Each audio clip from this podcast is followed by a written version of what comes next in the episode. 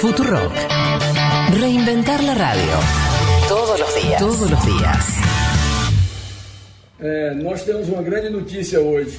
Lo que faltaba. Cuando se pensaba que habíamos visto todo durante la pandemia, pues no es así. Un senador en Brasil protagonizó un escándalo difícil de creer. En pleno allanamiento a su vivienda por aparentemente estar vinculado a hechos de corrupción, decidió esconder, o mejor, intentar camuflar dinero en sus nalgas. Chico ha sabido cómo robarse las miradas de todo su país luego de intentar esconder miles de reales dentro de su ropa interior en medio de un allanamiento en su residencia. Cuando se vio con las manos en la masa, Chico no dudó en esconder cerca de 6 mil dólares en su pompis. Este senador pretendía no dejar rastro de este dinero, al parecer para no dar de qué hablar. Pero el remedio resultó peor que la enfermedad. El político está en medio de una investigación sobre el desvío de dinero público destinado para combatir la pandemia en el país carioca.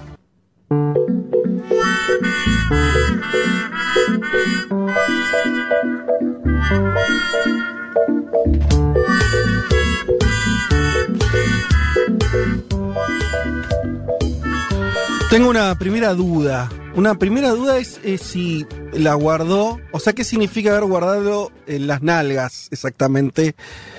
O en la ropa interior, entre la ropa interior y las nalgas. No es exactamente lo mismo.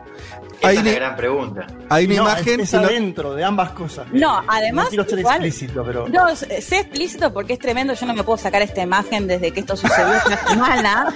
Porque algunos medios directamente dicen entre sus nalgas y en su ano. Ah, Directamente. Y claro, Bien. eh, Pero entra. Ahí yo tengo una segunda duda, porque.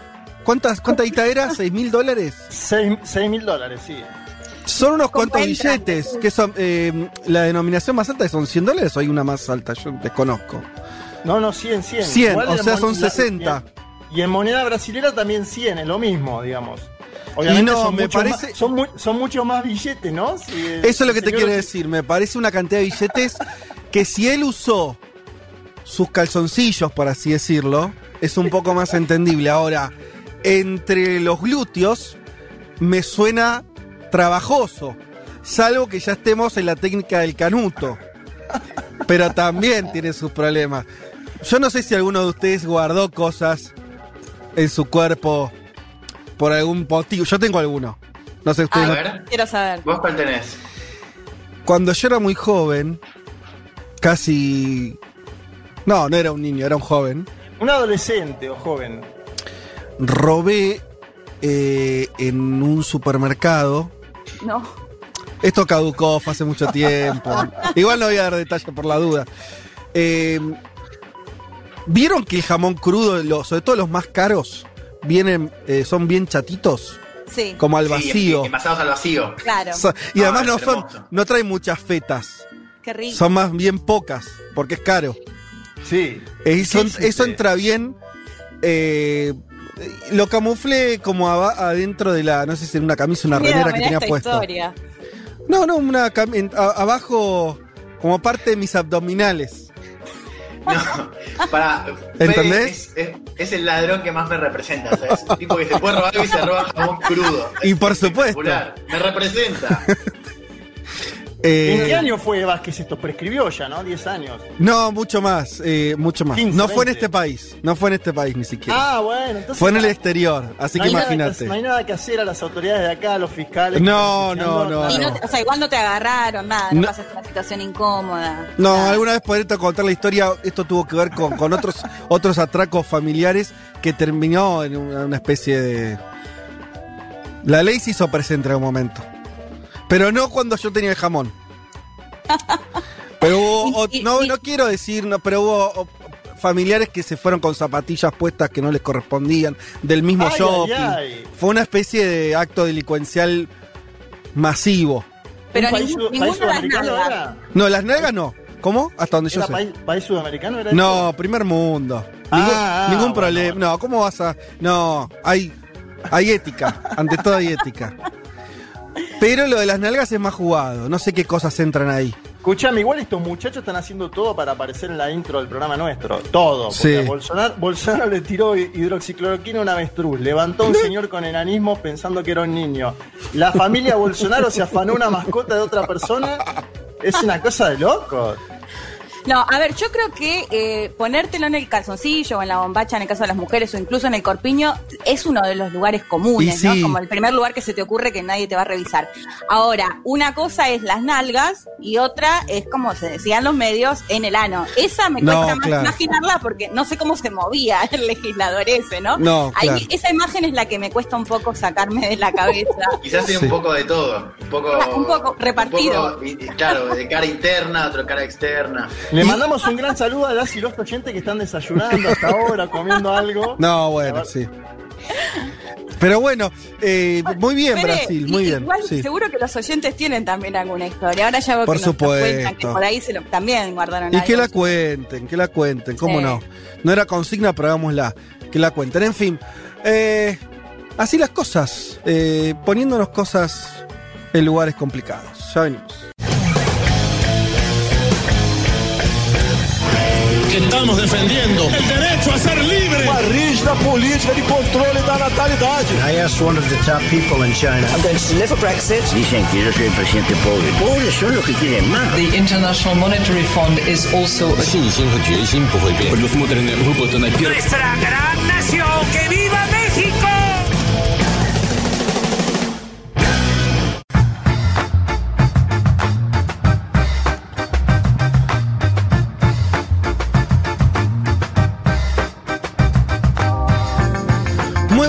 Para todas y para todos. Arrancamos formalmente esta nueva emisión de Un Mundo de Sensaciones, programa 140, señoras y señores. Algo más ya de tres años al aire. Un domingo de caluroso, por lo menos por estos lares. ¿eh? O sea, eh, explotó el verano, estalló el verano, diría Crónica Televisión. En mi caso estoy muy contento porque acabo de prender el aire y yo soy de esos que Fundamentalista del aire acondicionado, digamos. Vos ante el primer calor, aire. Antes del primer calor, por las dudas, eh, sí. Ya cuando, ya cuando la primavera se pone un poco así, ya me gusta. Pero la verdad que no había tenido ocasión de, de prender el aire así en el estudio. Está muy lindo, está muy... Ahora sí está fresco, pero afuera está, está, está pesadito. ¿eh? Bueno, feliz día a todas las madres que nos estén escuchando. ¿eh? Día de la Madre, así que mandamos un saludo cariñoso a todas ellas. Y bueno, arranquemos nomás. Eh, tenemos un programa hoy, ¿eh? un programa muy, muy cargado e interesante. Ustedes saben, en estos momentos se está votando ya en Bolivia. Llegó finalmente el día, eh, lo hemos cubierto largo y tendido en este programa. Hemos viajado a Bolivia cuando se produjo el golpe de Estado el año pasado eh, con Martín Shapiro. Estuvimos haciendo crónicas desde allá para, para Futurock durante varios días. Estuvimos, por supuesto, cubriendo todo el proceso desde la instalación de ese gobierno de facto hasta hoy, que es un día mucho más luminoso que, que aquellos, porque finalmente las bolivianas y los bolivianos están votando, están decidiendo su futuro en eh, democracia, ¿no? Democracia será lo que tengan a partir de después de estas elecciones. Esperemos que vaya todo bien. Eh, vos, eh, Juanma, nos vas a andar contando un poco cómo fue ese cierre de las campañas electorales y qué podemos esperar para el día de hoy.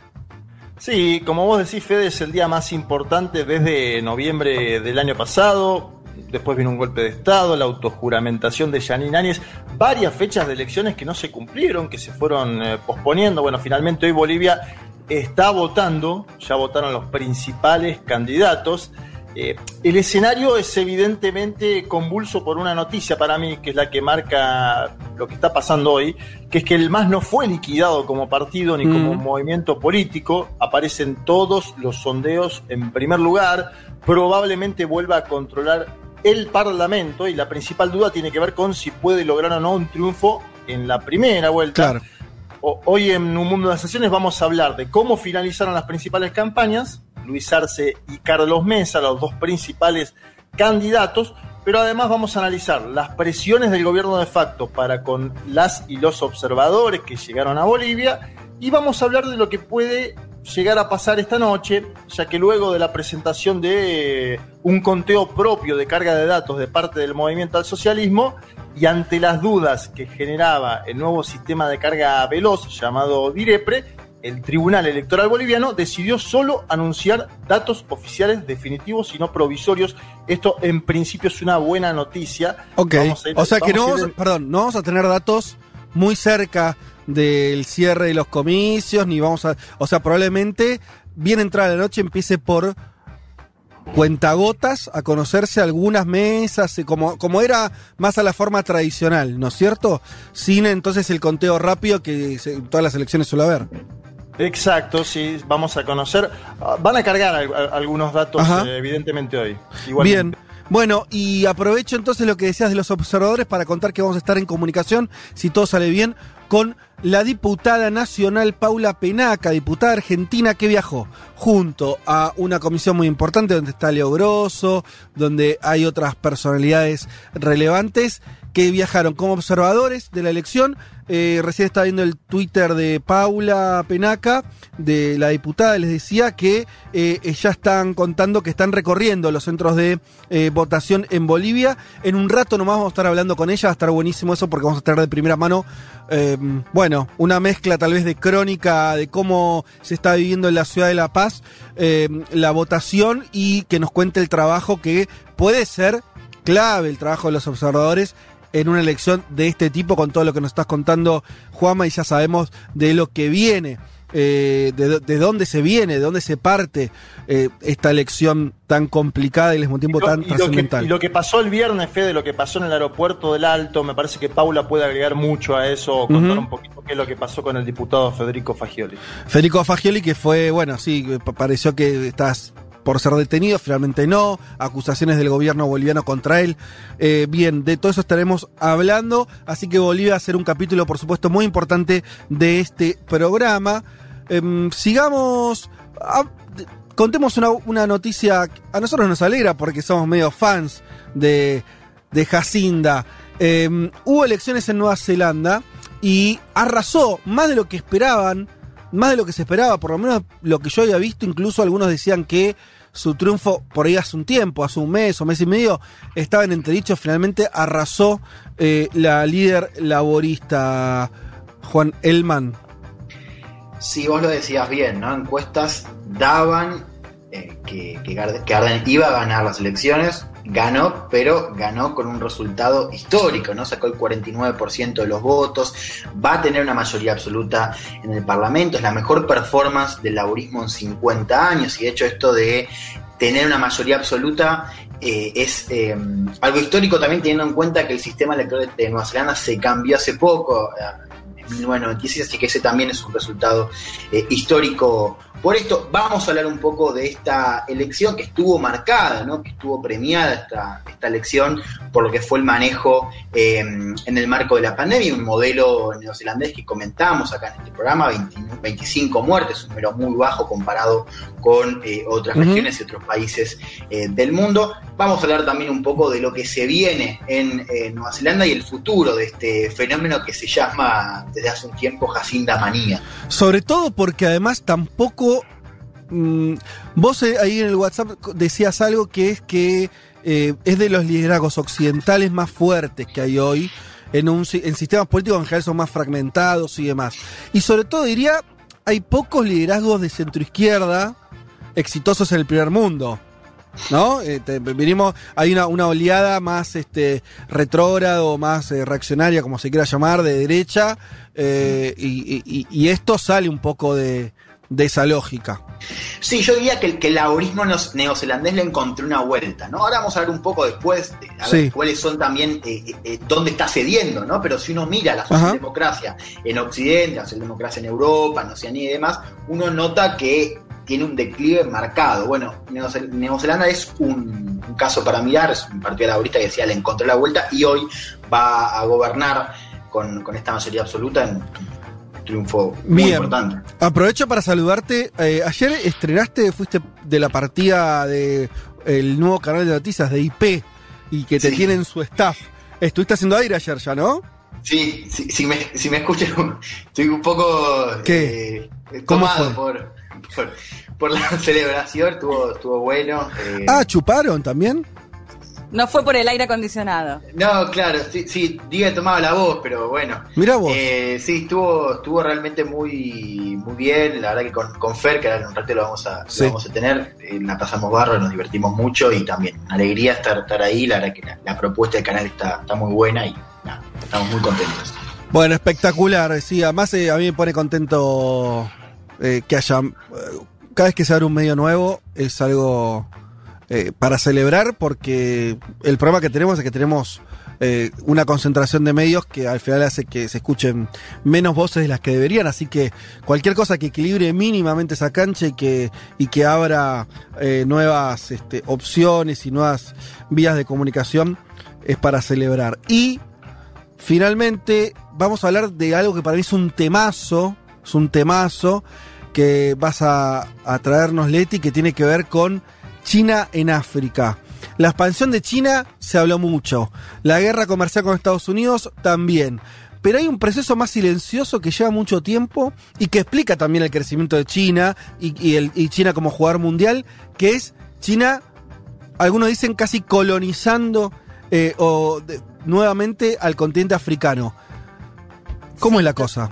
Totalmente, Fede, lo que vamos a, ver, o sea, si bien la historia entre el país asiático y el continente africano se remonta un poquito más atrás, incluso en la época de Mao Zedong, vamos a hablar de lo que fueron las últimas dos décadas en lo que tiene que ver con las inversiones directas y los préstamos por parte de China a este continente africano, sobre todo para lo que tiene que ver con las horas de infraestructuras, de, vamos a hablar un poco inevitablemente de lo que es la ruta de la seda, de lo que es ese megaproyecto, pero sobre todo me interesa que analicemos un poco esto que vos contabas, ¿no? Sobre todo desde Occidente, puntualmente de Estados Unidos, se, se llama a este proceso de inversiones eh, chinas en África Ujú. como neocolonización o las deudas de las trampas, incluso caballo de Troya. Así que vamos a estar contando un poco, o me interesa que reflexionemos un poco sobre todo sobre lo que está pasando en África y esa mirada que se tiene desde este lado. Espectacular temazo. Y anunciamos que vamos a tener la entrevista en minutos nada más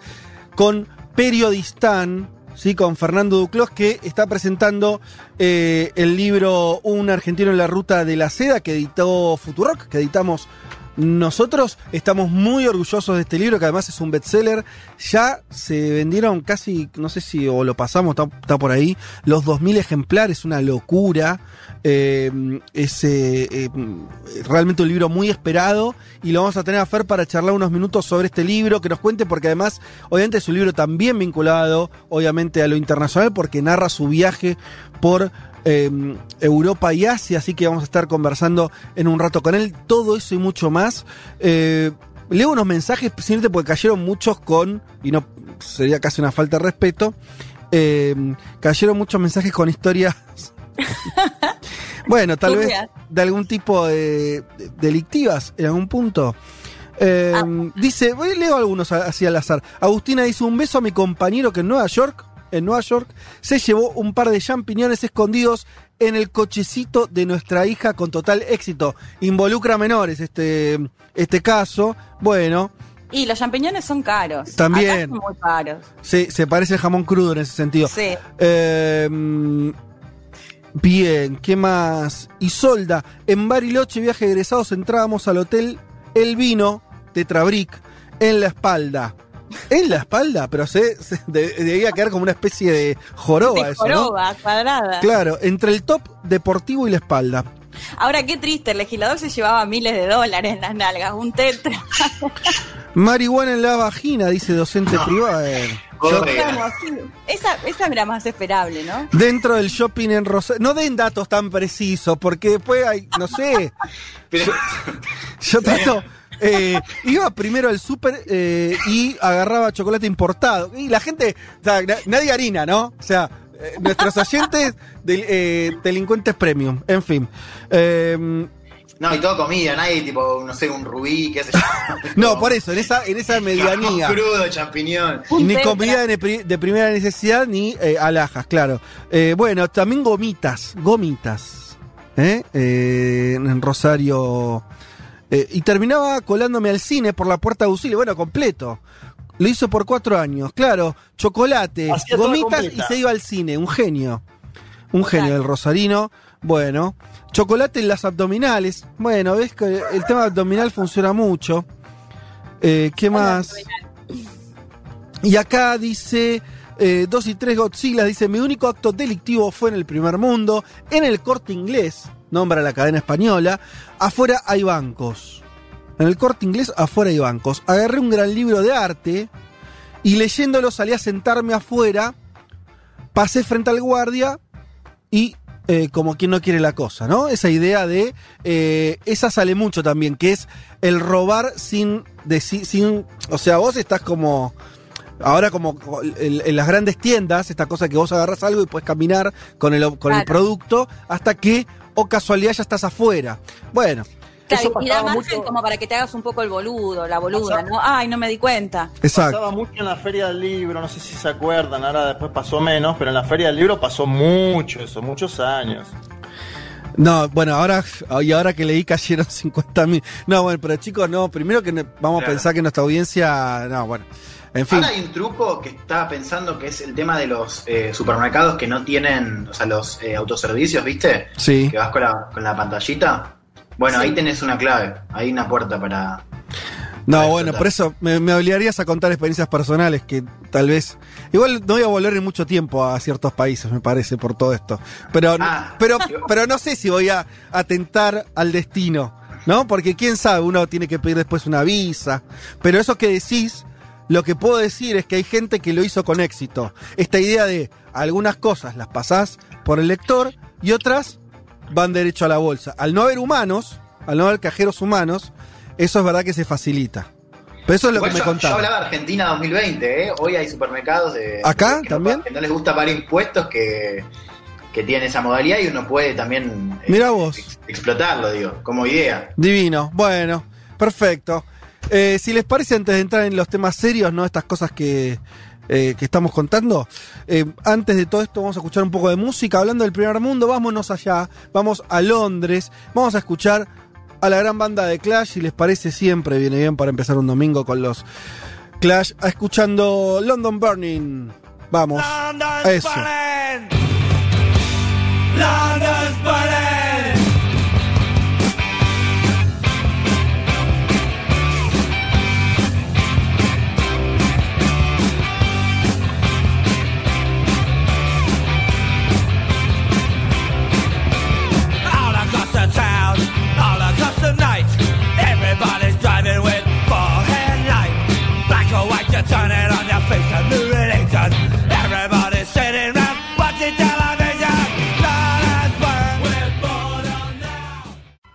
Un mundo, un mundo de sensaciones. Vázquez, Carg, Martínez, Elman. Información justo antes de la invasión zombie.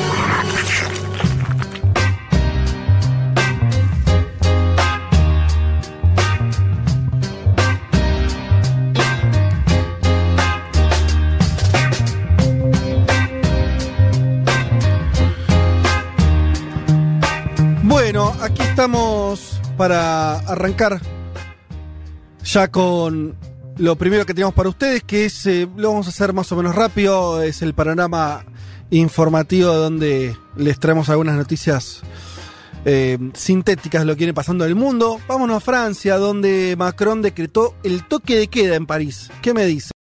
Eh, además de otras ciudades eh, de, ese país, la capital instauró un toque de queda, lo dijo por televisión, lo anunció formalmente, obviamente tiene que ver con el aumento de casos que está habiendo de eh, re- referidos a la pandemia, al COVID. Eh, en los- ustedes saben, en Europa está ya fuerte la segunda oleada de, de casos. Lo que despertó las alarmas es que en un solo día tuvieron 9.000 hospi- hospitalizaciones. 9.000, ¿no? Entonces sonaron todas las alarmas en ese sentido. También eh, lo que es para destacar, ¿no? Que eh, instauró un toque de queda desde la noche hasta la mañana. La idea es que la gente no salga, obviamente, ¿no? Restringir la movilidad, sobre todo la movilidad.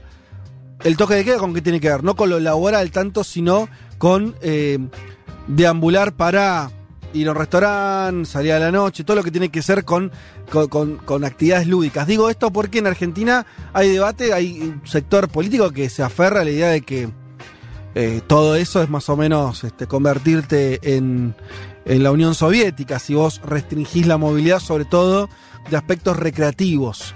Bueno, en Francia lo hicieron, lo hicieron no porque les guste, evidentemente, sino por el aumento de casos y porque lamentablemente estamos ya a mediados de octubre, esta pandemia arrancó a principio de año, no se encontró otra forma de parar la tasa de contagios que restringir la movilidad. Esto es algo que se repite el cansancio, pero bueno, como hay otros que siguen creciendo otra cosa, hay que insistir. La verdad es que no hay otra con- manera. Con toque de queda, como vos decías, ¿no? Que de hecho también fue un recurso bastante utilizado acá en la región. Son varios los países que implementan el toque de queda directamente para impedir que, que salgan Sí, claro. de sus casas. Que no es una cuarentena, es directamente la prohibición concreta Claro. de salir. ¿sí? Eh, insisto, está pesado- pensado sobre todo para los jóvenes, para los que estaban por ahí eh, saliendo eh, más a la noche o que estaban usando la, entre comillas, la nueva normalidad. Y bueno, y ahora van a tener que volver a quedarse en sus casas hasta por lo menos que pase esa, esa situación, ¿no? Que yo creo que de acá hasta que exista la vacuna, esperemos que no pase muchos meses más, me parece que la situación no se va a modificar enormemente. Y otra cosa, otro dato que doy de Francia es que eh, no tenía el sistema eh, hospitalario colapsado y tomó esta medida drástica con eh, algo más del 33% de las camas de, terapia- ah, de terapia intensiva ocupadas. Con esto lo que quiero decir es que eh, estas medidas preventivas justamente para que tengan efecto hay que, tomarse, hay, hay que tomarlas cuando la situación no es tan crítica. Insisto, lo mismo con que a veces el debate se pone en lugares no medio raros donde como todavía te quedan, este, como el sistema no explotó, estás bien. Bueno, yo tomaría un poco el ejemplo francés de eh, ante las señales de alarma ser nada, tratar de cuidar a la gente, básicamente, que se muera la menor cantidad de gente posible. Pasemos a Japón, donde eh, están planeando tirar al mar el agua contaminada por la central eh, Fukushima, ¿se acuerdan ustedes? Esa central que, producto del tsunami, eh, quedó destruida. Y donde, claro, después de ya hace 2011, casi nueve años, están en todo un proceso de reducción de daños de lo que fue esa catástrofe ambiental. Bueno, se encuentran ante la situación complicada de que tienen almacenadas un millón de metros cúbicos de agua en mil cisternas, ¿sí? Y esa agua, bueno, eh, tienen que encontrarle un, alguna salida. Finalmente, después de varios estudios que hicieron, de tratar de eh, reciclarla, obviamente le pasaron filtros, ya no, tiene el nivel de contaminación que tenía, de radioactividad que tenía hace un tiempo, pero sigue siendo agua, contaminada. Lo que parece que van a hacer es tirarla al mar. ¿sí? Esto que parece medio un desastre, por lo menos las autoridades japonesas dicen que no queda muchas opciones. Obviamente, se imaginan los pescadores de la zona, incluso las autoridades de Corea del Sur, que está cercana y comparte eh, ese mar, se quejaron por los efectos que podría tener, obviamente, en, la fauna marítima. Pero bueno, ahí siguen los coletazos de ese drama de Fukushima. Eh, en Brasil hubo una operación militar sin precedentes. Entre el 8 y el 22 de septiembre ocurrió en el estado de Amazonas una guerra entre dos países. El rojo, escuchen esta noticia, en alusión a Venezuela, digo, algunos lo entendieron así, eh, y el azul que expulsaría a los invasores. Obviamente se trató de eh, una, ¿cómo se llama? Una, una prueba militar, ¿no? Un ejercicio. Ahora, no se han visto ese tipo de ejercicios con esa dimensión, ¿no? Eso, esos operativos de hace muchísimo tiempo. Fueron, se dispararon misiles con alcance de 80 kilómetros, toda una, una demostración de fuerza y además donde el punto es el ejercicio de una invasión posible, ¿no? Invasión que en términos terrestres, claro, eh, parecería apuntar eh, a Venezuela. El operativo eh, estaba en su auge cuando el secretario de Estado norteamericano Mike Pompeo visitó esa misma región amazónica. Miren ustedes. Les decía, el ejercicio fue entre el 8 y el 22 de septiembre y Pompeo estuvo el 18. ¿sí? Em, ni siquiera en tiempos de dictadura dicen que hubo una movilización militar de ese tamaño, que fueron de 3.600 personas del ejército. Así que bueno, un, un dato más que se suma a lo que parece ser más bien una amenaza solapada, eh, demostración de, eh, de enemistad frente a, Venezuela, se verá. Eh, también el, rol de los militares en la política brasilera, ¿no? Por supuesto. Bueno, todo esto se mezcla. La verdad que una región que desde hace muchísimo tiempo no tenía estas demostraciones de eh, ni carrera armamentista o enfrentamientos o prácticas, sino que todos los operativos que se hacían eran de- de colaboración con otras Fuerzas Armadas de la región. Esto era un poco el, eh, la, la- la permanente los últimos años, últimas décadas, diría. Bueno, las Fuerzas Armadas brasileras al mando de Jair Bolsonaro estaría revirtiendo esa, esa tendencia. Nos vamos para Chile, donde el gobierno rechazó el informe de Amnistía Internacional que acusa a carabineros por violaciones a los derechos humanos. Ustedes saben que los carabineros están fuertemente acusados en todo este proceso de protestas que hubo desde hace muchos meses en Chile, los grandes responsables de eh, muertes, de, vejaciones, de heridas muy graves sobre eh, cientos y miles, diría, de ciudadanos chilenos. El informe de amnistía se publicó el miércoles pasado y denuncia graves violaciones a los derechos humanos du- durante la represión a las protestas que eh, estallaron desde fines de- del año pasado, desde octubre del año pasado, ya un año de las protestas en Chile. Hoy, Fede, puntualmente se cumple un año, al menos de lo que se recuerda como el- la expansión, digamos, de las protestas que habían empezado en el subte, que se extendieron por todo el país. Ah, no sabía que hay un día preciso de don- donde pensé que había esas cosas que nunca se, sa- se sabían bien cuándo habían empezado. Hay un día Las protestas del subte a comienzos de octubre, que fue la suba. Pero después, lo que ya empezaron a hacer más las movilizaciones y toda la fecha que se toma es 18 de octubre. Perfecto. El caso más reciente de uso excesivo de la fuerza, lo dijimos acá, fue el 2 de octubre cuando un oficial de carabineros, Sebastián Zamorra, tiró, tiró, y esto hay imágenes, algunos lo habrán visto, eh, muy, muy impactantes las imágenes tomadas de un celular, tiró a un joven, ¿sí? un menor de edad, desde, desde un puente al río Mapocho, ¿sí? Durante una manifestación, se ve como el carabinero lo, lo tira. Después eh, decían que se había caído, esas cosas. Eh, de, de hecho, fue muy triste cómo salió el gobierno de Piñera en, en vez de salir a, a decir lo único que se podía decir, que era que había sido una barbaridad y demás. Salió primero eh, no a negar, porque no había forma de negarlo, porque insisto, estaba filmado, pero a quitarle responsabilidad a, carabinero- a carabineros, que es una fuerza que la verdad que tuvo un desprestigio en los últimos tiempos inesperado para Chile que tenía en esa institución policial uno de los pilares, ¿no? Donde también se asentaba cierta legitimidad incluso de la última dictadura militar. Bueno, así Además, Fede, Sí. perdóname, pero déjame dar un, un dato. En el video se puede ver, primero que se ve claramente cómo lo tira, pero además se ve que el carabinero ve que el pibe se cae y tampoco lo van a socorrer. No, no, no, un, un verdadero desastre.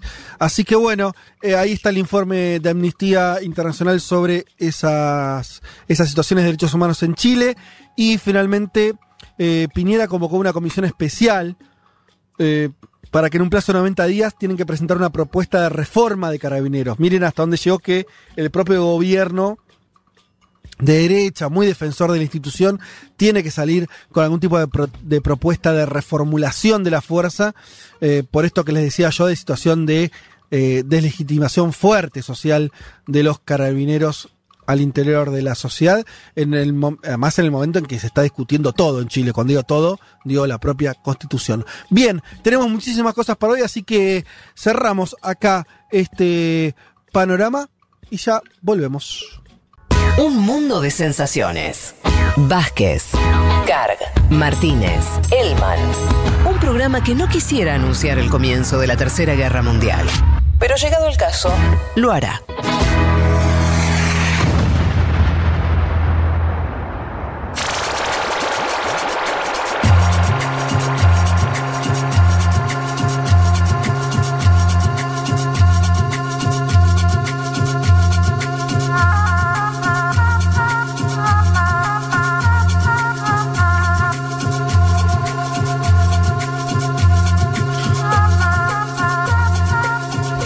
Les decía que íbamos a, tocar en profundidad hoy el tema Bolivia, básicamente porque en estos momentos están votando en ese país, se está produciendo la elección. También se está votando en Argentina, porque hay muchos bolivianos y de eso se habló mucho esta durante esta semana.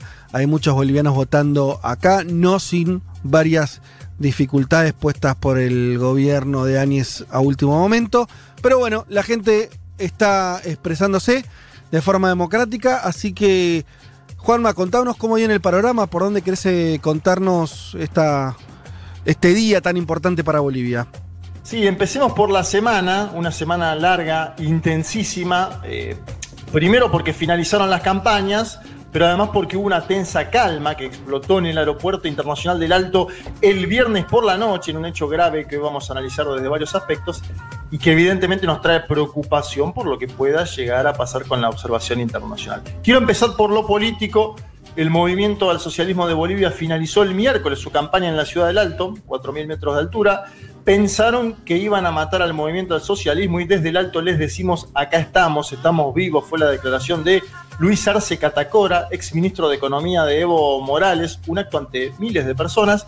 Hay un poco ahí una idea que también planteó García Linera días atrás, ¿no? Normalmente los partidos políticos de puestos tardaban 10, 15, 20, 25 Sí. años en volver a ser competitivos y el MAS, apenas un año después del golpe, está ahí batallando con cancha inclinada, para mí con cancha inclinada, pero batallando al fin, y es indudablemente la principal fuerza política de Bolivia. Una novedad, fe de compañeros de esta última semana, fue la alta expectativa de Arce y su equipo de campaña sobre un hipotético voto oculto, algo de esto hablamos eh, las semanas pasadas, que ahora grafican la idea de que el MAS pueda perforar el 50% de los votos. Sobre ese tema también habló el propio Evo Morales. Evo Morales dice que el escenario es similar al 2005. Sería verdaderamente inédito, sorprendente. Ah, Yo que vengo siguiendo las encuestas, ustedes también, me parece difícil. Pongo en consideración la información que llega. No sé si es una expresión de deseo o un gran olfato de parte de estos dirigentes. Lo empezaremos a ver hoy, mañana, el martes, conforme a cómo se vayan cargando los datos finales. Como sea, les propongo escuchar un tramo de Luis Arce en la última semana, finalizando su campaña en la ciudad de Santa Cruz y hablando de un más 2.0 y de la posibilidad de ganar con la mitad de los votos hoy. Luis Arce. Este más, y como dirían los jóvenes hoy, la versión 2.0 del más va a recuperar la patria el próximo 18 de octubre. Y vamos a dar sorpresas, hermanos. Vamos a ir a ganar este 18 de octubre con más del 50%. Bien, ahí estaba Luis Arce. Es interesante porque en ese mismo discurso aparece la idea de un gobierno de apenas cinco años por parte del movimiento al socialismo el próximo periodo, es decir, un solo mandato, marcarse un escenario donde luego aparecerán otros dirigentes a competir. Creo que busca tranquilizar el sentido de la construcción mediática que se va a hacer inevitablemente si gana, ¿no? Esto de se van a querer eternizar. Eh, y obviamente, Fede de compañeros, la estrategia de la derecha boliviana durante el tramo final de la campaña fue pegar permanentemente a Arce con Evo Morales. Algo lógico. Primero, Y sí, porque Morales está obviamente más desgastado mediáticamente por los 13 años de gobierno, por campañas que se hicieron en su contra, por un linchamiento mediático innegable, permanente de parte de Murillo y otras autoridades, y por la propia salida de Morales de Bolivia. ¿Qué hizo Áñez cuando se bajó? Y sí, dijo que lo hacía para que no vuelva Evo Morales, directo, sin vueltas. ¿Y qué hace Mesa cuando finaliza su campaña? Dice que él es el único que puede vencer a Evo Morales. Vamos a escuchar al principal candidato de la derecha boliviana, Carlos Mesa.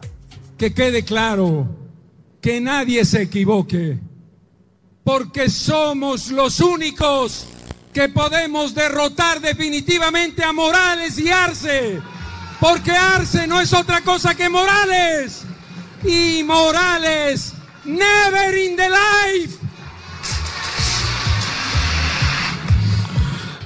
me Bien, gustó, bien boliviana la consigna. Never in the life es el mismo. ¿Qué les pasa? que- ¿Por que qué? Lo había utilizado en el debate, Fede. quiere empatizar con sectores de, ju- eh, de la juventud boliviana, me Ajá, parece. mira.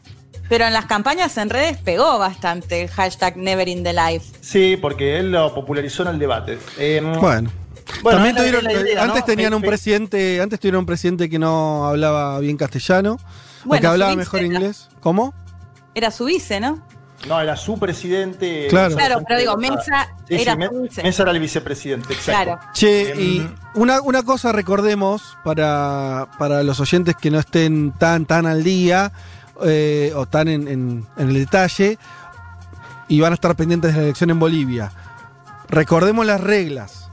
Para que gane Arce, o sea, el, el candidato del MAS, tienen que tener más de 10 puntos de diferencia con el segundo y más de 40 o más de 50, ¿no es cierto? Exacto. Ahora, ellos, eh, eh, de cualquier otra manera, va a ver si, si hay menos de, ese, de esa distancia. eh, como estaban dando algunas encuestas que, que lo daban cerca de la primera vuelta, pero, pero como que no le alcanzaba. Estaba- algunos le dan 7, 6, 9 de, de distancia eh, con mesa. Habría segunda vuelta y ahí las chances del más se achican un montón. Digo esto, vuelvo a repetirlo para que la gente cuando empiecen a llegar los resultados hoy a la noche, mañana, eh, sepan cómo, cómo es la, la ingeniería. El más está diciendo, Juanma, a ver, esto te lo vuelvo a preguntar porque me parece nuevo. Ahora la apuesta sería pasar el 50, no tanto entonces la diferencia del 10 y demás. Ah, Ellos confían que hay un voto oculto. ¿Por qué voto oculto? ¿De quién? Que, que- que de parte de las ciudades, que no se expresa, que no Ajá. dice públicamente que va a votar al movimiento del socialismo, que está en el exterior del país, mayoritariamente en la Argentina, 124 mil eh, votantes. El movimiento socialismo confía en el interior campesino de Bolivia y en el exterior para que sea determinante. Yo quiero volver a esto de que pegan a Morales con Arce, porque en ese contexto, esta semana se conoció un video importante del expresidente de Bolivia, donde discute esa idea, eh, y sin dejar de pedir el voto por su partido, obviamente el movimiento del socialismo, del cual Evo Morales es fundador, él ensaya a cierta distancia, dice que va a seguir comprometido desde otro lugar, formando nuevos cuadros políticos, y que quien gobernará directamente sin intermediación será Luis Arce. Evo Morales dice textual, Lucho y solamente Lucho será presidente de Bolivia, con todas las atribuciones que eso implica, es decir, señala a Arce y dice el presidente va a ser eh, aquel, me parece que es parte también de lo que se hace o se suele hacer en la semana previa o en el mes previo eh, a la contienda mm, electoral, ¿no? Esto de marcar aquel va a ser quien conduzca. Ojalá también sea un aprendizaje del papel que a partir de ahora puedan cumplir quienes condujeran el proceso político durante las décadas pasadas. En Argentina sucede algo más o menos similar con Cristina Fernández de Kirchner, en Ecuador también.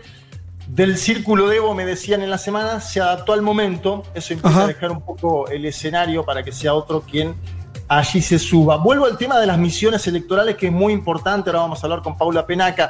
Está la misión electoral de la OEA, que es muy cuestionada por su accionar durante 2019. Sí. Pero también llegaron delegaciones de la ONU, de la Unión Europea, del Centro Carter, del Parlamento del Mercosur, del Grupo de Puebla, de la Conferencia Permanente de Partidos eh, Políticos de América Latina. Está el expresidente Fernando Lugo, está Gleisi Hoffman, es decir, también hay presencia del progresismo continental. Eh, Ah, mucha, parece mucha, mucho seguimiento a esta elección, ¿eh? Sí, sí, porque de- obviamente después de lo que pasó el año pasado era evidente que iba a suceder. Y, ta- y también creo que el más se avivó en esto de invitar a dirigentes progresistas de todo el continente a que puedan ver el proceso electoral. Me parece que también hay un aprendizaje ahí. Y fue también durante esta semana que la canciller de facto de Bolivia, Longarich, denunció una supuesta intromisión de la Argentina porque la presidenta del Senado, Eva, Eva Copa, del MAS, le mandó una invitación protocolar a la vicepresidenta argentina, Cristina Fernández de Kirchner. Después de esa declaración de Longarich, aparece en escena Arturo Murillo, hombre fuerte del gobierno de Áñez, y directamente amenazó a los extranjeros que pisen Bolivia, amenaza que tristemente se cumplió luego con el diputado Fagioli. Si les parece, escuchamos a Arturo Murillo sobre los extranjeros. Nosotros estamos listos para cualquier cosa. Eh, vamos, a, va- vamos a hacer un control cruzado entre policías y militares. Vamos a trabajar de la mano para que todo sea un éxito el día, el día 18. Y también sabemos que hay algunos violentos, incluso que han llegado algunos eh, extranjeros a tratar de hacer convulsión. Los tenemos perfectamente identificados y marcados. El momento que salgan del objeto con el cual han venido a visitar Bolivia, eh, ese momento eh, van a ser eh, apresados y van a ser deportados. Y los bolivianos, si hay algún boliviano que se quiere hacer al vivo, también será detenido. No estamos para jugar, estamos para defender la democracia, la constitución y las leyes. Bien, eh, obviamente lo acontecido con Federico Fagioli provocó el visible enojo del gobierno argentino, el propio Alberto Fernández salió a quejarse del hecho. Hay que decir, Fede, compañeros, que escuchando estas palabras de Murillo, parece bastante premeditado lo que pasó, ¿no? Que fue una provocación más de un conjunto. Primero fue la denuncia en la ONU de Áñez contra el kirchnerismo, después fue una amenaza del ministro de Defensa en un acto de condecoración a los asesinos del Che Guevara la palabra de Longarich y después la de Murillo, es decir, una política de hostigamiento de parte del Sí. Estado. Y lo que decía el observador internacional Gerardo Pizarello, eh, con quien hemos hablado muchas veces, es, si están intimidando de esta manera observadores internacionales, no queremos imaginar, imaginarnos hasta dónde llega la intimidación y la amenaza hacia, hacia la población de a pie de Bolivia, que piensa diferente al gobierno de Áñez. Voy a- Déjame voy a- déjame decirte una sola cosa, cortita, pero me, me parece que, que va a servir para que nos hagamos la idea. Obviamente que hay que recordar que hoy en Bolivia hay un gobierno de facto. Los que están organizando la elección son eso, ese gobierno. Yo solamente les transmito una sensación personal que tuvimos cuando viajamos a Bolivia en noviembre, fue el año pasado, eh, unos días después a, la salida de Evo Morales de- del, poder y la asunción de Áñez y demás. Y es muy, lo- muy loco, digo, porque nosotros nacimos en democracia, vivimos en un país que no tuvo interrupciones democráticas, no tengo una experiencia vital en ese sentido, pero sentir en el cuerpo que tus derechos son hasta ahí nomás es impresionante. Y no lo digo, y nosotros vivimos en Argentina. Muchas veces fui a Plaza de Mayo y me reprimieron. Esto es otra cosa. Sentir que el Estado de Derecho no existe y que te puede pasar cualquier cosa, porque el que gobierna es cualquiera, porque no se ajustan a ninguna norma, porque, eh, porque te, te- ponen. Nosotros tuvimos que entrar, no, no- no entramos diciendo que éramos periodistas porque nos- no nos iban a dejar entrar y demás. Eh, te digo que es una sensación en el cuerpo muy complicada y muy complicada, horrible, y que vos lo notabas en la gente con la que hablabas. Cualquier persona que era más o menos ser simpatizante del MAS y demás, en esos días al menos estaban con un terror a hablar, salvo que estuvieran en sus propias organizaciones, ¿no? En, en- en zonas muy masistas. En La Paz, la cosa era de un terror bastante extendido y muy, muy impresionante.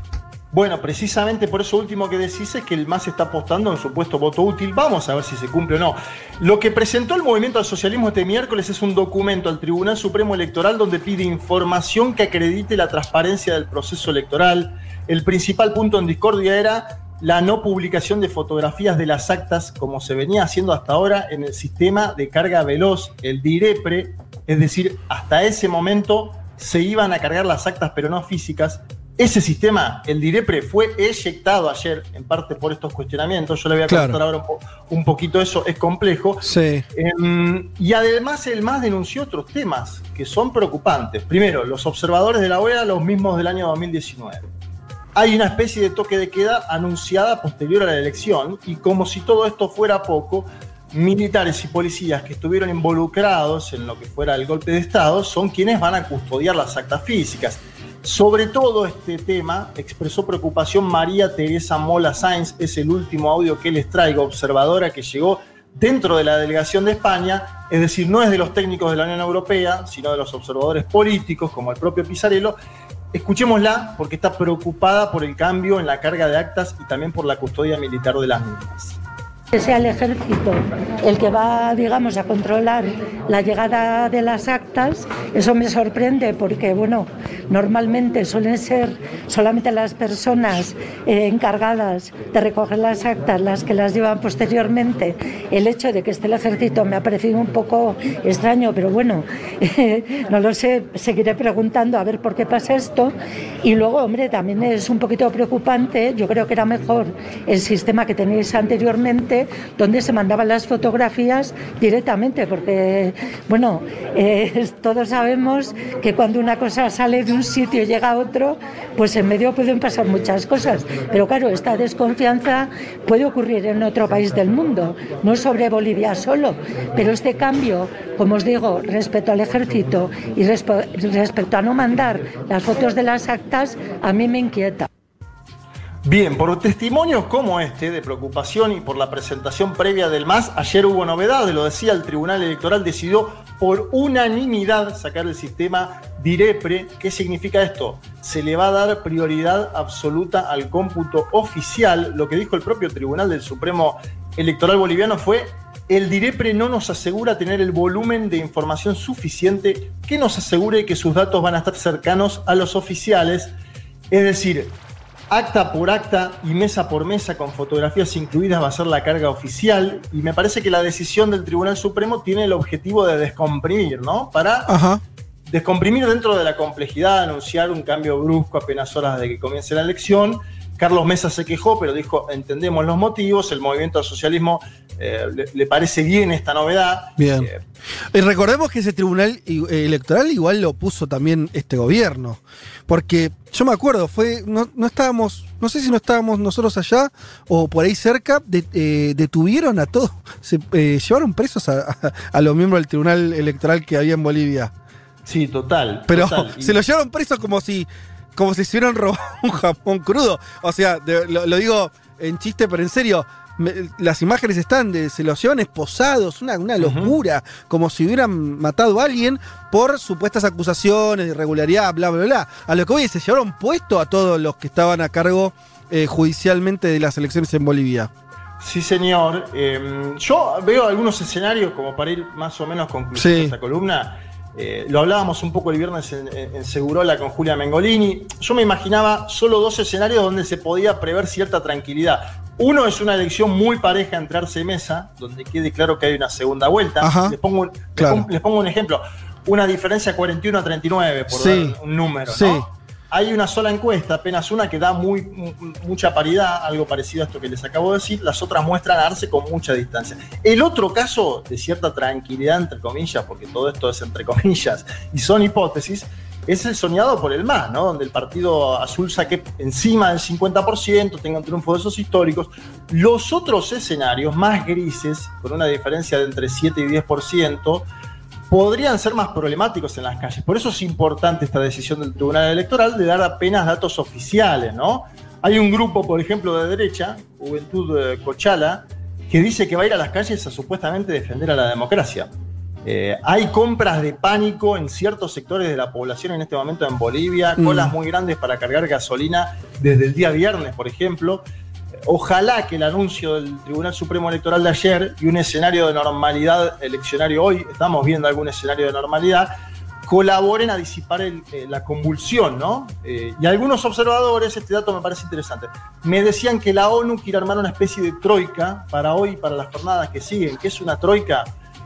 La Iglesia Católica, la ONU y la Unión Europea. Una mesa de tres para hablar con los dos principales candidatos esta noche y de esta forma intentar evitar, primero, autoproclamaciones o anuncios veloces de gané y segundo, movilizaciones que puedan dañar el proceso electoral. Lo digo de vuelta, la ONU, la Iglesia Católica y la Unión Europea. Hoy a las 20 horas vamos a tener las bocas de urna y también los números preliminares del MAS y un poco más tarde va a comenzar la carga ya no del DIREPRE, sino de los datos oficiales que van a tardar un Sí. poco más, pero que llegarán, fe de compañeros, con más transparencia. Me parece que esa al menos Sí. para mí es una buena noticia. La velocidad nunca, esto se- me acuerdo cuando se discutía en Argentina también el sistema electoral. La velocidad no es una, no es parte de, de las normas que tenga que tener una elección democrática, ¿no? Porque nosotros me parece que en los últimos años se confundió esa idea, ¿no? Que no, los resultados tienen que estar ya, ¿cómo puede ser? Que en vez de las 7 a las 8, bueno, no, no, no es el punto. El tema que tiene, lo que tiene que garantizar un proceso es la transparencia, que los votos de todo el mundo valgan, se cuenten, y demás. Eh, ojalá que eso es lo que pase en Bolivia, por lo que vos me decís, y además teniendo en cuenta que muchos de los votos del MAS son de zonas rurales, Lo que es muy probable que pase es que los primeros datos que se muestren, no sé cómo estarán haciendo esa ponderación, por ahí la hacen muy bien o no tanto, no sé, dirán, es más probable que diga que hay segunda vuelta o que hay una distancia más corta entre Arce y Mesa las, las primeras tendencias, y si al más le va muy bien, eso recién igual se va a reflejar cuando lleguen los votos rurales, que siempre en Bolivia tarda más, porque además en, en Bolivia, por, la, por la- la- el accidente geográfico de ese país, las zonas, algunas zonas rurales son de difícil acceso, ¿no? Eh, y demás. O sea que es probable que recién mañana, si se da todo bien, tengamos un resultado más, este, eh, más claro, ¿no? Esa es la Sí, expectativa. Puede, puede ser mañana, puede ser pasado. eh, lo, lo- lo que está bueno de esto es, los dos principales candidatos dicen, tenemos que tomar esto con cautela. Y hay que ver también, Fede, los datos que va a presentar el MAS. El MAS me parece que primero lo había puesto como una especie de condición de negociación ante el Tribunal Supremo, esta carga de datos propia, ¿no? Pero me parece que, que hay que ver si los tira lo- los datos a las 20 horas y cuáles son esos datos que tira el movimiento al socialismo. De ahí va a depender mucho lo que digan también los demás actores, me parece. Que el, el- el movimiento al socialismo determinó no hacer lo que hizo la elección pasada y ponerse a la ofensiva, si se quiere. Y es la carga de datos, que va a tomar datos del interior del país y que va a tomar datos de la Argentina y del exterior. Hay que ver co- Sí, cómo son lo- los que valen van a ser los que muestren los oficiales, ¿no? Digo, Exacto, no, totalmente. totalmente. eh, está muy bien que cada fuerza política y también el MAS en este contexto controle, pero, pero bueno, veremos cómo se produce todo eso. Última reflexión sobre las elecciones, no sé si alguno quiere aportar algo más. Desde mi punto de vista, esto muy más de análisis que de información, o completamente de análisis, lo, que creo que está ocurriendo con toda la tragedia que hubo en el medio y sin justificar ni el golpe de Estado, ni este gobierno de Áñez que fue un desastre y no le eligió nadie y, demás, estamos, eh, pareciera que hoy la situación de estas elecciones, con un candidato que no es, que no es Evo y demás, se ajusta un poco más a lo que por ahí tendría que haber sido las elecciones anteriores. Esto lo digo porque hubo un cuestionamiento muy fuerte y que yo creo con una base de legitimidad muy grande de que Evo no tenía que ser candidato, forzó una reelección que, a la que no tenía derecho según la, la constitución boliviana, perdió un referéndum, después lo habilitó la justicia, pero cuando la gente te eligió una cosa, para mí una decisión judicial no puede estar por encima de un referéndum. Pero bueno, se presentó y, después, bueno, ocurrió todo lo que ocurrió. Creo que este, esta elección, con un candidato del MAS muy fuerte, pero que no es Evo, es lo que tendría que haber ocurrido hace un año. En algún punto lo que quiero decir con esto es, con toda la tragedia que está en el medio, que algo va a influir en estas elecciones, por supuesto, veremos, veremos cuánto y demás. eh, la situación política no parece haber cambiado tanto. A lo que voy es, tenés un MAS como primer partido, una derecha que no se puede unir, porque eso también pasaba en la otra elección, ¿no? En la primera vuelta, o una centro derecha, pongamos Massa, eh, Mesa, perdón, y, este, y Camacho. Eh, y Áñez, que parecía que se podía comer la cancha cruda, no juega. Es decir, volvió a la irrelevancia política que tenía antes de ser presidenta de facto, ¿no es cierto? O sea, como que las cosas volvieron a- al lugar que tenían un poco antes de todo este drama que vio Bolivia el último año. Sí, está muy parecido el escenario federal al del año pasado, lo cual también desacredita, a mi punto de vista, vos planteaste el tuyo y está muy bueno, las hipótesis de fraude, porque si el movimiento al socialismo eh, va a sacar entre 45 y 47 votos por ciento, digo, es lo que sacó Morales el año pasado. Eh, vamos Sí. a verlo hoy. Lo que digo es, se decía, no, me acuerdo que Mesa decía, no, eh, Morales no sacó 47. Y hay que ver, si, si Arce saca 47, es probable que Morales haya Sí. sacado 47. Sí, sí. A ver, Juan. No, eh, coincido con lo que decía Juan recién acer- acerca de, digamos, de, un poco lo, que te muestra de cómo estaba el MAS en ese momento, digo, la- la fuerza que tenía y la que tiene ahora. Diciendo quizás un poco lo que decías vos, Fede, yo creo que el escenario sí cambió. Si bien es cierto que eh, la, la presidencia se vuelva a disputar entre el MAS y Mesa, lo cual eso sigue ahí y hoy las chances están para cualquiera de los dos. Creo que lo que cambió es primero que Santa Cruz está mostrando una candidatura propia, lo que no tenía en, la elección pasada. Camacho representa algo que Santa Cruz no pudo tener en octubre de 2019. Vamos a ver cómo juega eso, hay que ver si le roba votos, hay que ver cómo se traduce después eso en una representación. Y después creo que la convulsión que siguió después, digo, al golpe, a todo lo que pasó después de la elección, sí marca las cosas diferentes. Yo creo que el nivel de movilización que tenés hoy, de tensión, hace que el escenario político indudablemente haya cambiado. Claro, totalmente. Sí, Yo sí, creo sí, que eso sí es una diferencia. Sí, sí, sí, sí. Bueno, eh, vamos a escuchar un tema que viene muy a cuento y volvemos y vamos a intentar eh, comunicarnos con Paula Penaca. Le decía la diputada argentina que está eh, como observadora en estas elecciones. eh, se está ahí conectando para charlar un ratito con nosotros. Vamos a escuchar un tema, un tangazo, por una cabeza de la chicana. Si hay algo que tal vez esté hoy queriendo mesa y tal vez Arsenó, es, bueno, perder aunque sea por una cabeza.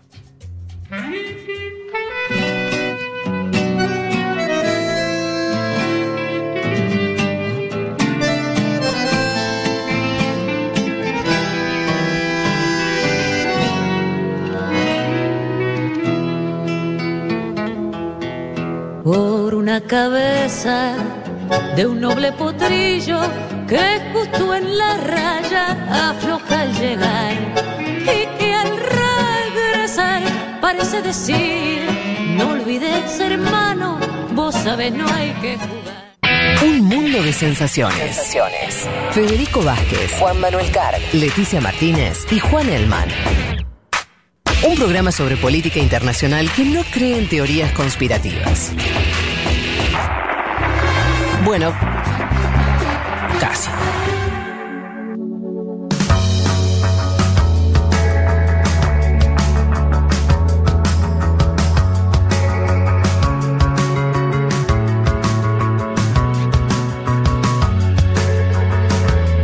Les decíamos que entonces para completar el programa sobre Bolivia, sobre esta elección que se está desarrollando en estos momentos, íbamos a tratar de conversar con una de las observadoras que fueron desde acá, desde Argentina. Estamos hablando de Paula Penaca, diputada nacional. Eh, Paula, ¿estás ahí? Hola. Hola, ¿qué tal? ¿Cómo están? Acá estoy. Bien, creo que tenemos un poco de delay, Pau, eh, así que nada, yo lo... Hola. lo- hola, hola. Yo los escucho bien. Bien, perfecto. Eh, estamos con mucho delay, pero lo importante es que nos cuentes vos que, cómo están trabajando eh, después de lo que sabemos que ocurrió en las primeras horas cuando llegó la comitiva, los problemas que tuvieron, si están pudiendo trabajar, cómo están viendo el inicio de la jornada electoral en Bolivia. Contanos lo que, lo que puedas. Bueno, eh, fue difícil el desembarco, es una noticia que, ya ha tomado notoriedad pública. Luego de eso ah, nos ha costado bastante a la delegación eh, política del Congreso conseguir las acreditaciones para poder cumplir con la tarea de veeduría que vinimos a desarrollar. Pero bueno, ayer por la tarde el tribunal finalmente nos las otorgó y entonces arrancamos hoy la jornada con normalidad, estuvimos en la apertura del acto eleccionario, eh, en la organización electoral eh, plurinacional, allí se desarrolló un acto muy formal encabezado por el eh, electoral país, donde estaban presentes todas las fuerzas políticas, incluso la actual presidenta de facto, porque representa de alguna manera el acuerdo de que estas elecciones se desarrollen ¿no? en este país. Eh, luego, lo que pudimos ver hasta ahora es una gran concurrencia a votar, los centros de votación con, con bastantes colas, gente esperando eh, y, y bastante tranquilidad en la calle. Sí, un despliegue eh, de fuerzas de seguridad y fuerzas militares muy, muy importante, ¿no? Ha habido un discurso construido en las horas previas durante el día de ayer con un acto en la Plaza Central eh, llevado adelante por el ministro de Gobierno con las fuerzas haciendo una demostración Mm. eh, en el espacio público Mm. y entendemos que eh, hay un mensaje de mucho control, ¿no? Construido desde, desde el actual gobierno. Eh, ¿Cuál es la expectativa de respecto de las de, de cuando empiecen, ustedes supongo que se van a quedar por lo menos hasta mañana, cuando, cuando se empiecen a ver eh, los resultados. ¿Qué nos puede decir de, de eso? Porque se estuvo discutiendo mucho, si conteo rápido o no, cuándo se va a saber eh, si, hay primer, si hay segunda vuelta o no la hay. ¿Qué, qué saben de eso? Bueno, los escucho un poco mal, pero creo que entendí la pregunta y ha sido ocupación eh, eh, de... Uh, es cómo se desarrolla el inicio del año, ¿no? Eh, porque obviamente se espera que eh, haya unos movimientos de, de- de- Se está escuchando del mal. candidato a presidente Mesa, candidato a presidente Arce, que puedan generar eh, alguna reacción eh, en la sociedad, ¿no? Entonces, lo que ha sido un dato de último momento anoche es que se ha eh, suprimido este eh, conteo rápido, que era lo que generaba algunas dudas en el MAS y que venían en realidad exigiendo que se elimine, porque en ese conteo rápido se tienen en cuenta solo los resultados de aquellos centros educativos que cuentan con conectividad, poder enviar los datos rápidamente y obviamente allí quedaban afuera las zonas rurales, eh, la votación de bolivianos en el extranjero, que es donde eh, más cantidad de votos suele recolectar el MAS. Entonces, eh, entendían que ese dato dado a primera hora podía generar suspicacias, ¿no? Eh, porque obviamente aquí lo que está en juego es si se llega a una segunda vuelta o si se gana en primera. La supresión de ese conteo rápido trajo alguna tranquilidad, eh, también es cierto que trajo algunas suspicacias porque mm, fue retirado a último momento y que se cambian las reglas de juego ah, en el, en el minuto final nunca es bueno, pero quizás eso dé una tranquilidad más, ¿no? Porque todos confían en el conteo definitivo más que en este conteo rápido y quizás no haya una reacción entonces inmediata a un anuncio eh, apresurado de resultados. Pero de todas maneras hay una preocupación eh, aquí en Bolivia por cuál puede ser la reacción eso de mucha violencia a partir del golpe de Estado a Evo Morales y eso hace que se genere una preocupación. Hasta ahora lo que se observa es tranquilidad, obviamente la mirada tiene que estar puesta en el momento del cierre de comis y cuando empiecen a conocerse los primeros resultados. Claro. Paula, ¿cómo estás? Te saluda Juan Manuel Carg. Te quiero preguntar concretamente cómo está el diputado Federico Fagioli y cómo sentiste, en términos personales, esa situación ingrata que les tocó vivir a la llegada del Aeropuerto Internacional del Alto. Bueno, Federico por suerte está muy bien, está aquí junto con el resto de la comitiva cumpliendo con su tarea, la tarea institucional que nos encomendó eh, nuestra, nuestra presidenta del Senado y nuestro presidente del Congreso. Eh, obviamente fue un momento muy difícil, fue un momento muy duro, donde no voy a negarlo, sentimos temor porque el procedimiento era un, pro- un procedimiento muy oscuro, eh, nos venían a, a encarar y a violentar y a agredir personas que no se identificaban, eh, que decían ser funcionarios del gobierno, pero que no mostraban ningún tipo de identificación, con, con mucha policía armada, con las armas a la vista, donde incluso hubo forcejeos, tironeos, golpes, eh, con un intento de lo que nosotros definimos como un secuestro, porque lo cierto es que intentaban meter al diputado dentro de una camioneta tampoco identificada, estaban reteniendo su documento, no querían que lo acompañe el personal diplomático, no querían que lo acompañe el resto de la comitiva, no nos decían dónde lo llevaban. Y obviamente uno ha visto informes sobre la violación de derechos humanos este último tiempo en este país y, sabemos además que quienes gobiernan no llegaron por el voto popular. Y bueno, y también los argentinos y argentinas tenemos una historia ¿no? vinculada con, con las dictaduras y con la violación de los derechos humanos. Y la verdad que fue muy estremecedor, ¿no? Y también fue un, procedimiento de mucho tiempo, ¿no? No, no lográbamos eh, terminar de saber qué era lo que estaba pasando, pero lo cierto es que estuvimos alrededor de cuatro horas, este tire y afloja Wow. eh, en el aeropuerto, cuando además todos habíamos sido ingresados legalmente al país, ¿no? Por migraciones en el aeropuerto de Cochabamba. Sí, yo eh, comentaba antes, Paula, que eh, cuando viajamos en noviembre eh, a cubrir el golpe de Estado y estuvimos unos días ahí en La Paz, era, era muy extraño sentir por primera vez la sensación en el cuerpo de que no hay Estado de Derecho. y, la verdad que es una sensación que decíamos, nosotros somos de la misma generación, eh, nosotros no vivimos, eh, no teníamos ese registro, y la verdad sentir eso eh, fue, por lo menos a mí, me, dejó más claro lo que es eh, estar en, un- en una estación no, no, no, no democrática. Eh, entiendo que ahora estas jornadas, bueno, al estar votando, tal vez no, no se sienta tanto eso, por suerte, pero bueno, la experiencia de ustedes un poco se tocó, así que imagino que, que habrás experimentado esa, esa sensación que de pronto, ¿no? Lo- eso, el Estado de Derecho parece una consigna, pero cuando te lo sacan te das cuenta que, que uno vive eh, con, con eso incorporado. Sí, imaginarse también que a pesar de que estaban siendo vulnerados nuestros derechos, nuestras garantías, nosotros como ciudadanos argentinos, además parlamentarios, teníamos en última instancia alguien a quien recurrir, ¿no? Mm. Porque nuestro gobierno inició gestiones a pesar de no haber reconocido nunca al, al gobierno de facto en Bolivia, porque mismo Claro. terminó apersonándose eh, la comisionada de derechos humanos de la ONU y eso también fue fundamental, porque veníamos con algún marco, pensar cómo ha sido esta situación o cómo ha impactado esta situación en los ciudadanos y ciudadanas eh, bolivianos, bolivianas a partir del golpe de Estado, en los militantes del MAS, en los miembros del gobierno de Evo Morales, eso pone un poco más, eh, estremece un poco más y pone más la piel de gallina, ¿no? Por eso la expectativa en que efectivamente este acuerdo que se ha logrado para avanzar en las elecciones en el día de la fecha se respete y que pueda haber efectivamente libertad eh, de expresión, derecho al voto y que bueno, que esto termine eh, como tiene que terminar, que es con el reconocimiento de la voluntad popular. Paula, Leticia Martínez te saluda.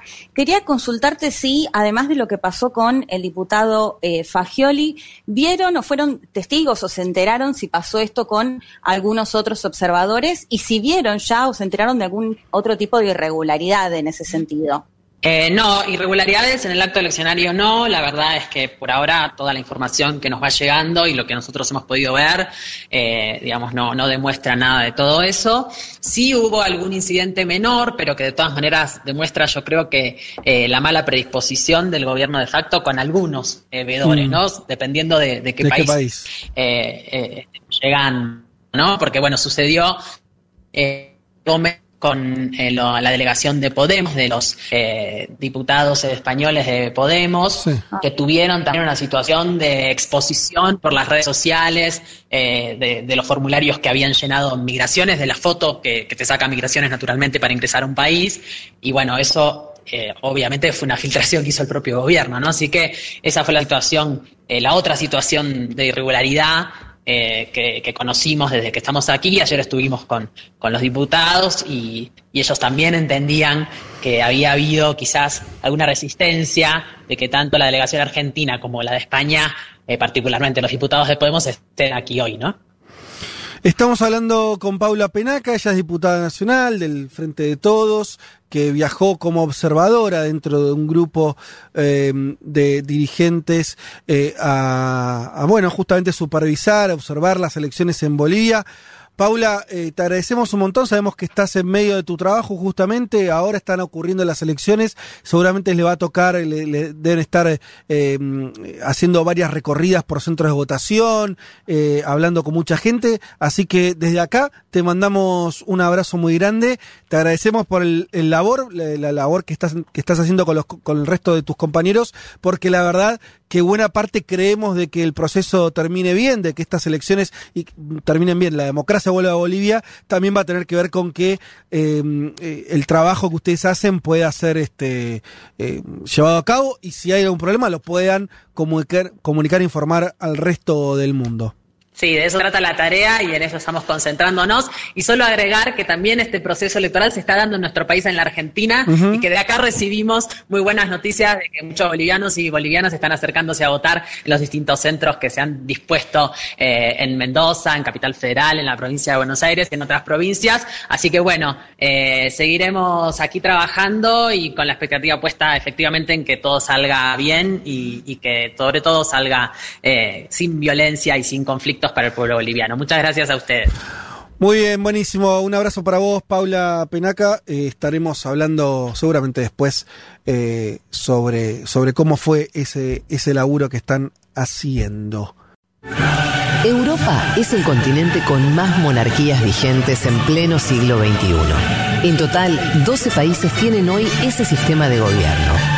Por el contrario, en África, solo tres países tienen a un rey como jefe de Estado. Ah, delicias del primer mundo.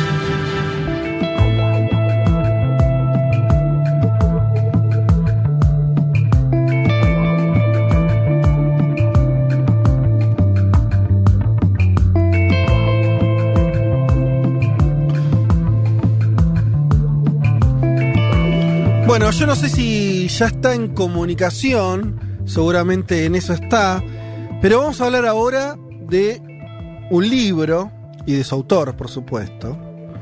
Eh, estamos hablando de Fernando Duclos, alias Periodistán, que escribió un, un libro que se llama así, Un argentino en la ruta de la seda.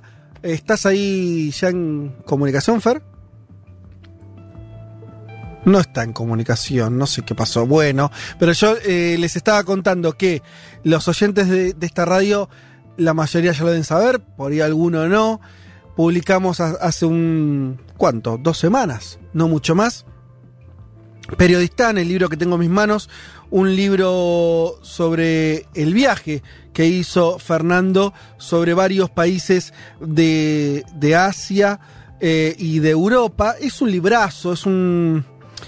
eh, yo no ¿Cómo llamarlo? Bueno, obviamente es un libro de crónicas, pero también es un libro donde hay un montón de información, investigación sobre cada uno de estos países, en general territorios y países de los cuales sabemos bien poco.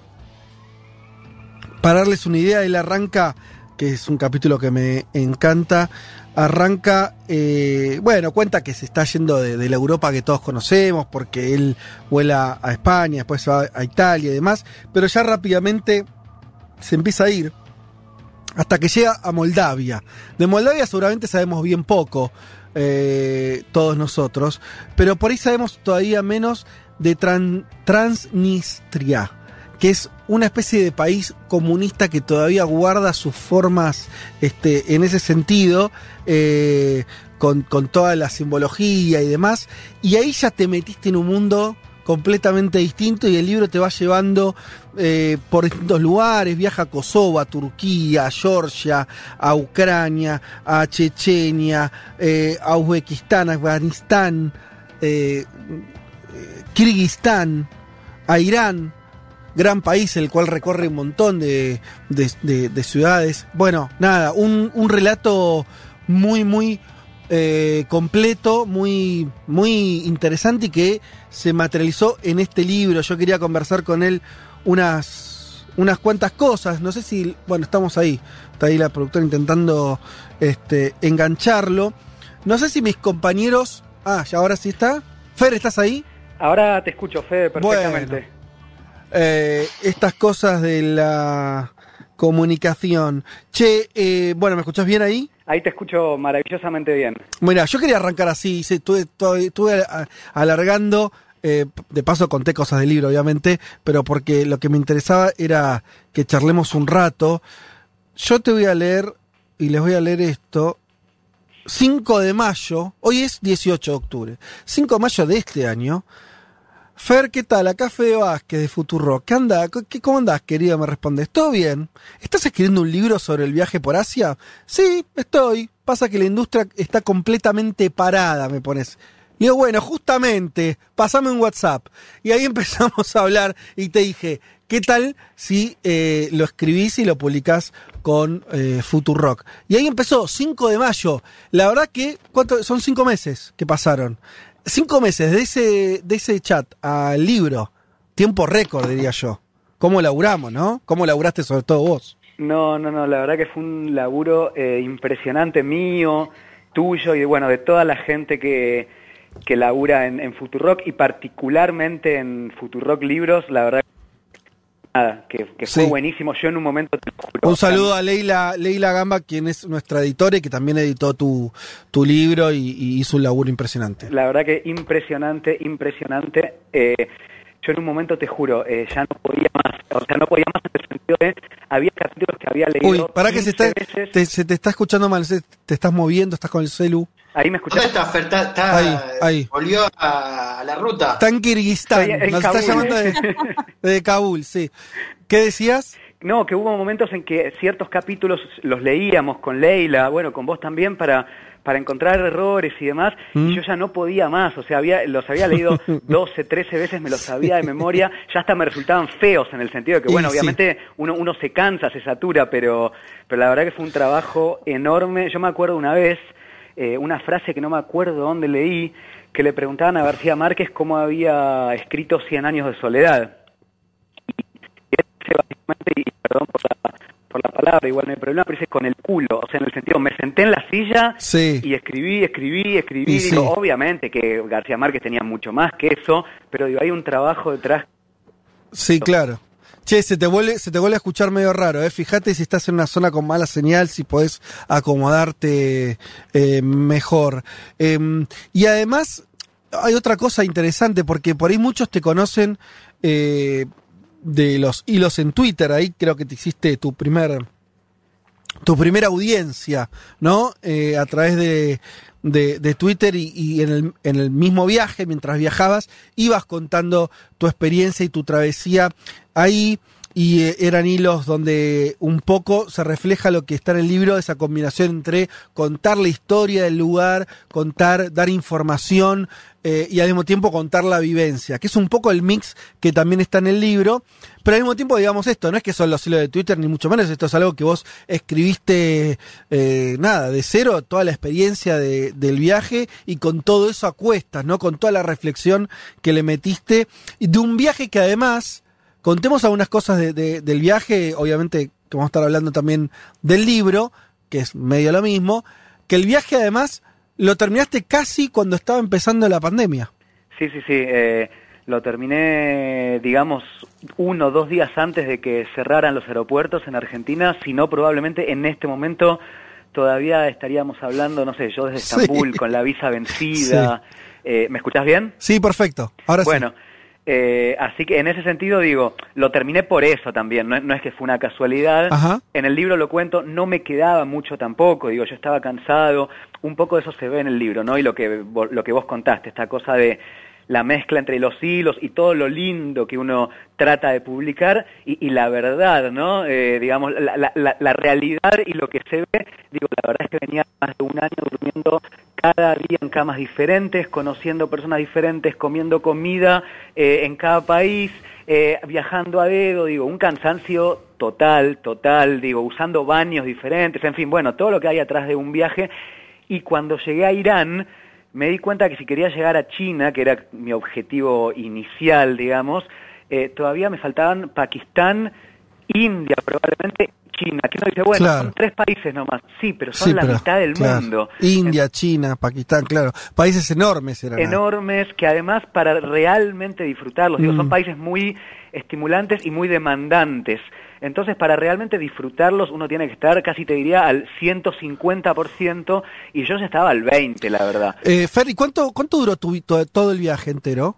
El 29 de enero eh, llegué a Barcelona, a la casa de, de un amigo que me estaba esperando, y terminó el 18 de marzo de este año, o sea, el 29 de enero de 2019 y terminó el 18 de marzo de 2020. Ujú. Ok. Entonces, eh, estamos hablando de un año y, y pico. Pero Sí, bueno, a- un año y casi dos meses. Claro, claro. Bueno, un viaje enorme. Además, es un viaje, y obviamente eso está muy reflejado en el libro, para mí es de lo más interesante, eh, que es cómo te fuiste también vinculando con un montón de, de personas. Porque algo que suele pasar a veces cuando uno viaja, y sobre todo cuando viaja más en tren turístico, que es que no conoces tanta gente. ¿no? Como estás en una especie de cápsula, ¿no? El que viaja está medio ahí haciendo sus cosas o conociendo lugares, pero no necesariamente gente. Y este es un libro donde todo el tiempo lo que estás encadenando son encuentros. Sí, a ver, el otro día, te voy a- es un dato muy tonto, o sea, el, el que te digo, pero el otro día yo estaba pensando que en el mundo viven más o menos 7.500 millones de personas. Sí. Esas 7.500, ¿cuántos son? Presidente, Ah, no, escucha mal.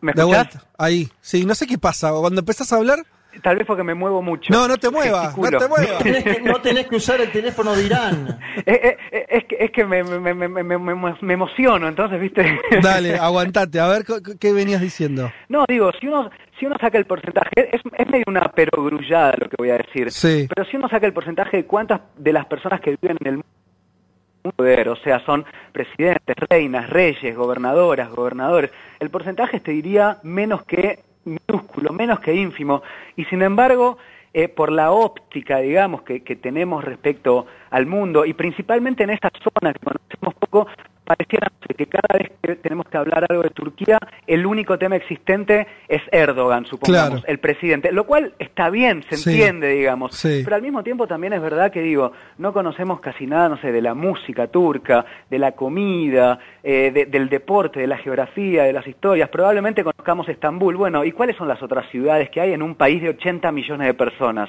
¿Se entiende?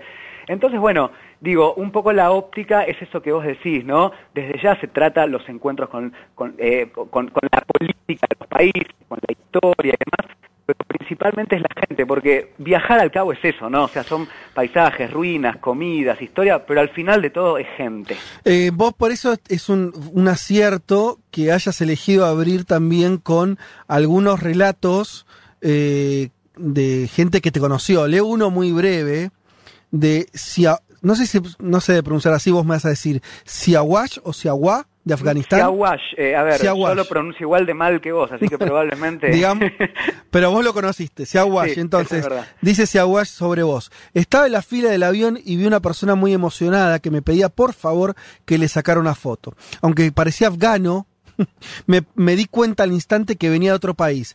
Ninguno de nosotros se pone tan ansioso por un viaje. Unos días después ya juntos caminamos por el mercado de Kabul y él parecía uno más, completamente mezclado en la multitud. En ese momento me sentí muy cercano, pero no solo a Fernando, sino a los países de América Latina en general. Me percaté de que somos mucho más parecidos de lo que creemos. Viniendo alguien que vive en Afganistán, en Kabul, y uno a se imagina nada más lejano a nuestra realidad que esa, es muy loco encontrar, con- eh, encontrar este relato.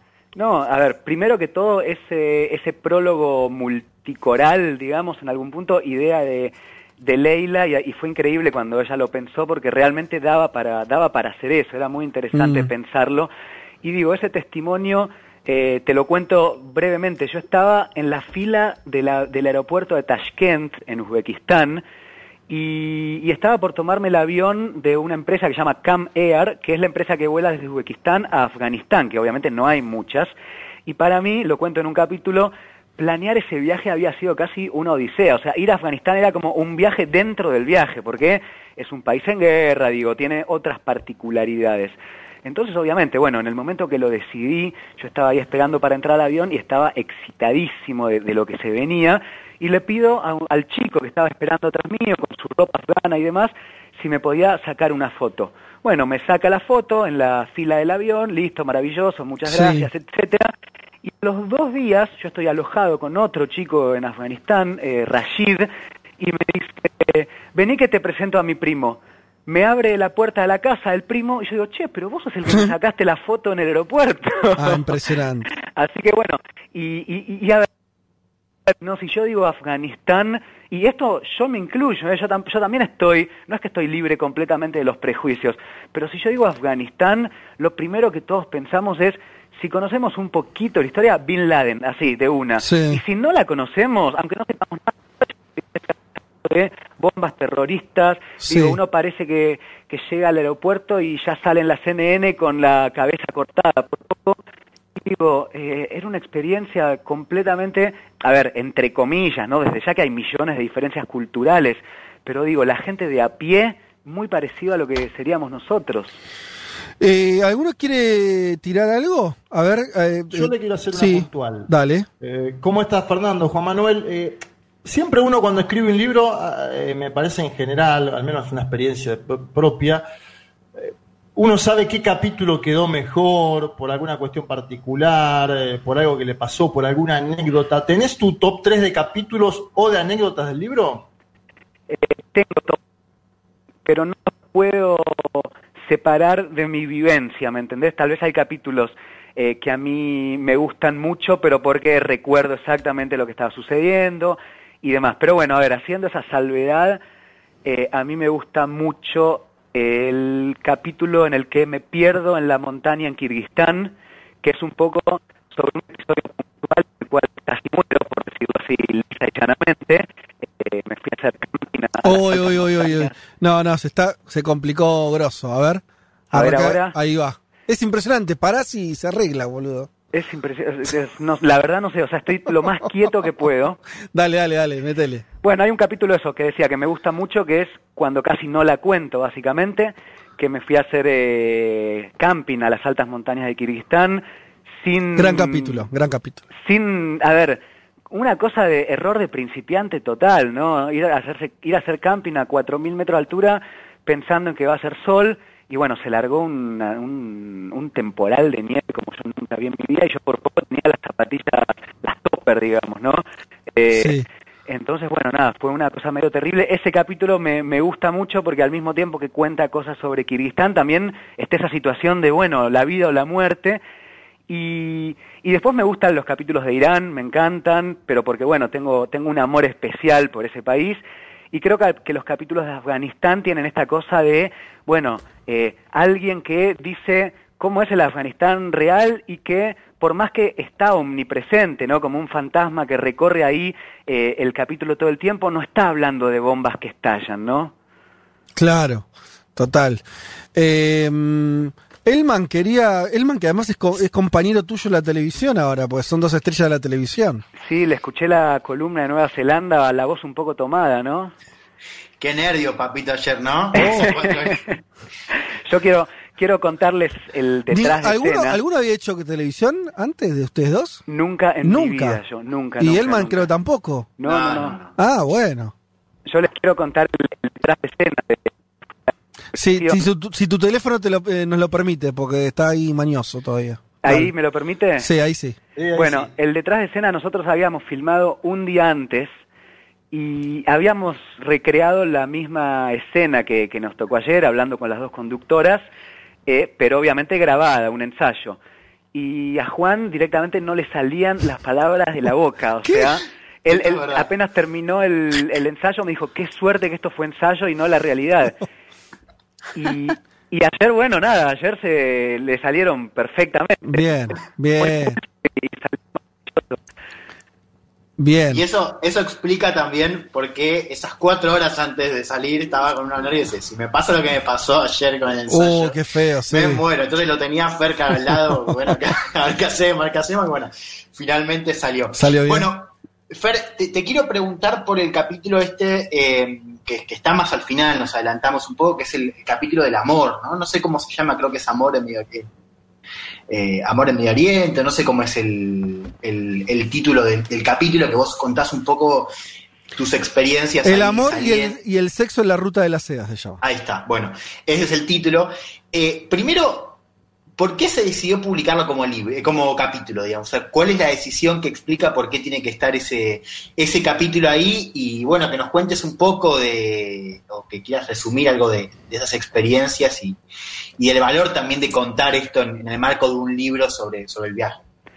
Bueno, a ver, eh, siempre que yo escribía cosas y contaba cosas, este pedido en algún punto de que escriba sobre el amor, sobre el sexo, y digo, eh, llevándolo ya a un punto que está súper relacionado, pero que no es específicamente eso, siempre se me pregunta la situación de la mujer y demás, eh, y, y- y yo trato de hablar, pasa que, paso- pasa que es difícil porque cada país es completamente diferente. Es como que yo pregunte la situación de la mujer en América Latina. Bueno, Mm. una cosa es Bolivia, otra Claro. Perú, otra Argentina. Lo mismo sucede un poco la situación en el Islam. No es lo mismo el Islam en Uzbekistán, un país completamente musulmán, pero que sin embargo la gente la ves borracha de vodka en la calle, que la situación en Afganistán, en donde si por poco te encuentran alcohol, eh, digo, estás en, en problemas muy grandes, y los dos son musulmanes. En ese sentido, bueno, lo mismo sucede en, todo- en todas las esferas de la vida. eh. entonces, bueno, siempre es una pregunta que se me complejiza responder básicamente por eso, porque es muy compleja y cambia mucho de acuerdo al país a donde estás, incluso a la ciudad en donde estás. No es lo mismo Estambul, la parte europea de Turquía, que Diyarbakir, la parte kurda, cambia todo. Entonces, Claro. bueno, siempre estaba este reclamo del amor, del sexo, de las situaciones. Primero porque, bueno, en algún punto uno se vuelve, entre comillas, una figura pública de Twitter, y siempre está esta cosa que obviamente no vamos a mentir, digo, a la gente le interesa, che, ¿y cómo haces? Hace un año y dos meses estás viajando, ¿qué onda? ¿Qué pasó? ¿Cómo haces?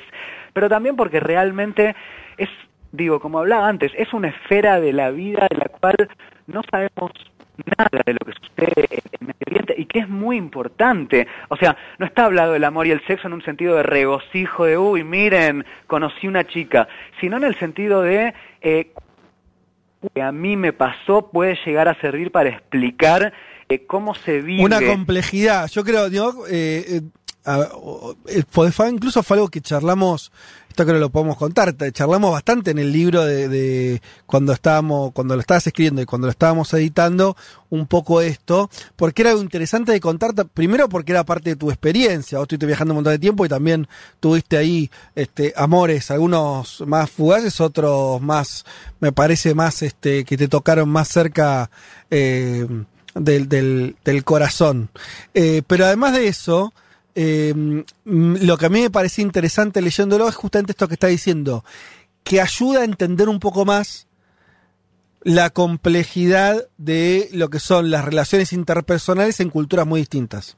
Y esto, y, y un poco salir de la cosa que es eh, más este, dicotómica o más, más obvia, o, o que también está, que esto lo que decís, bueno, además de contar, che, en este país, no sé, las mujeres tienen esta serie de problemas y prohibiciones o lo que sea, que lo contás en el libro, obviamente que está eso, muy documentado. También está la parte vivencial que a veces mete algunos grises en eso, ¿no? Exacto, mira, a ver, te cuento dos cositas muy, Dale. muy simples como para ejemplificar también, digo, cómo en situaciones completamente normales y que tal vez no significan nada para nosotros, en realidad hay un montón de, de cosas atrás, digo, por ejemplo, en Afganistán es relativamente común, te diría, ver mujeres con burka. Ay, ay, ay, ay, ay, otra vez, se complicó. A ver, Vamos a ahora, ver, a ver, vamos a ver. ahora. Dale. Bueno, te decía, en Afganistán, por ejemplo, es muy común ver mujeres con burka en la calle. La burka es el velo que te tapa absolutamente toda, eh, incluyendo los ojos. Ujú. es, una, es, una, es una escena chocante realmente. Eh, digo, cuando yo estaba con, con mi amigo afgano, le pregunté, por ejemplo, che, ¿y las, las chicas, tus amigas, las que usan burka, en su perfil de WhatsApp, ¿usan burka o, o están destapadas, digamos? Sí. Es una pregunta muy, muy sonsa, muy tonta, Sí. de cómo es el perfil de WhatsApp de alguien. Y nada, y él me contaba, bueno, están, están, están destapadas. Che, y se mandan fotos, digo, eh, se mandan fotos eróticas, sí, nos mandamos. Digo, cosas que tal vez para nosotros eh, están por fuera de toda complejidad, o si la tienen, tal vez la, analizamos de otra manera, y que allá se vuelven súper importantes, digo, es de- de- son cosas que tal vez nunca nos detuvimos a pensar. O por ejemplo, otra anécdota que cuento en el libro, eh, nada, una chica que yo había conocido en Irán, y en Irán por ley eh, las mujeres no pueden cantar en la vía pública, lo cual, bueno, nada, e- exime de bastantes comentarios.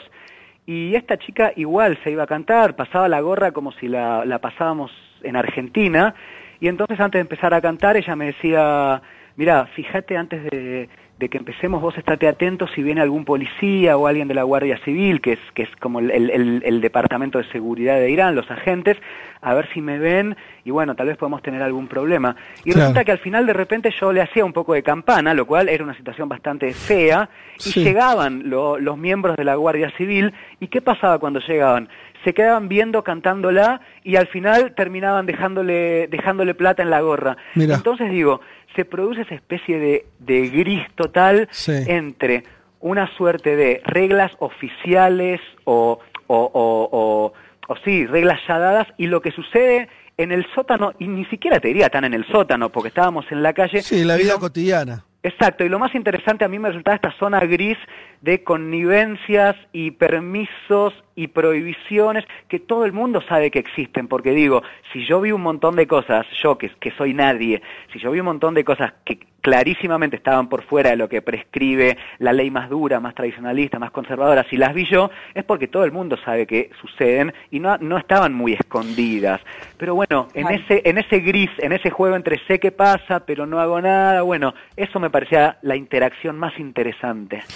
Estamos hablando con Fernando Duclos, te digo porque algunos se están preguntando de qué libro estamos hablando porque nos engancharon ahora. Estamos hablando con Periodistán eh, quien escribió Un argentino en la ruta de la seda, Periodistán sería tu alter ego, tu, tu nombre artístico, eh, por así decir, eh, que editó Ediciones Futurock. Y déjame decirte, saquémonos un poco la, este, lo- pre- hagamos un poco de autoelogio, eh, casi 2.000 libros vendidos en nada, en, en, en 10 días que tiene el libro este, desde que salió, así que con un recibimiento impresionante de la gente, eh, algunos, eh, Leti, ahí te dejo hacer la pregunta, quería leer un par de mensajes de gente que eh, dice, bueno, de Tierra del Fuego lo acabo de comprar, estoy esperando que me llegue, eh, algunos, bueno, preguntando dónde lo compran, lo compran en la tienda de Futurock, ahí en la, en la página web lo pueden, lo pueden comprar. Eh, Nacho Guzmán dice el reportaje está esperando, estoy esperando que llegue el libro. Eh, bueno, eh, esta entrevista me da manija, así que mucha expectativa. Leti. Fer, Leti, te saluda, ¿cómo estás? ¿Cómo andás, Leti? Eh, te hago un breve dos por uno, pero por un lado vos ar- arrancás tu libro contando, bueno, me quedé sin trabajo, me separé, decidí irme de viaje. Me imagino que te deben haber llegado un montón de comentarios de personas que quizás motivaste a que hagan sus viajes. Por ese lado me gustaría saber si hay, si hay alguna historia que te, que te haya conmovido, digamos, de lo que generó tu propio viaje. Y por otro lado, comentabas un poco antes esto de, bueno, uno piensa en Afganistán, piensa en, Bin Laden, piensa en bomba. Eh, ¿Cómo fue, por un lado, me imagino romper con tus propios también prejuicios? ¿Y cómo es el momento de informar justamente eso, si es una de las cosas más difíciles de romper con la idea que se tiene desde acá, porque sé que además te suelen atacar cuando planteas, digamos, algo que rompe un poco con esa imagen que se tiene de los países que visitaste. Bueno, a ver, sobre repercusión de la gente y, demás, es impresionante realmente, eh, impresionante. Además, bueno, el, el libro, como dijo Fe, se está vendiendo muchísimo. Ya Pablo Coelho tiembla, parece, porque lo desbancamos. Eh, no, pero a ver, imagínate, llegué al punto de que hay gente que se mudó a Irán, o sea, a ese punto y me manda las fotos. Wow. Eh, a, a ese punto real y es como, wow, o sea, esto sí que es un cambio de vida, no, no es que, nada, no es una boludez. Y, y después, bueno, muchísimas cosas, digo, me llegan, a mí me, me, me emociona mucho cuando me escriben, por ejemplo, docentes de, de aparte todo el Mm. Tus hilos para una clase de hoy, muchas gracias, no sé qué, digo, es algo hermoso, porque al cabo, digo, no, no hay nada más lindo que, que la docencia, y, y bueno, un poco se esté aprovechando ese material para, para enseñar, es algo hermoso, ¿no? En cuanto a, a las repercusiones.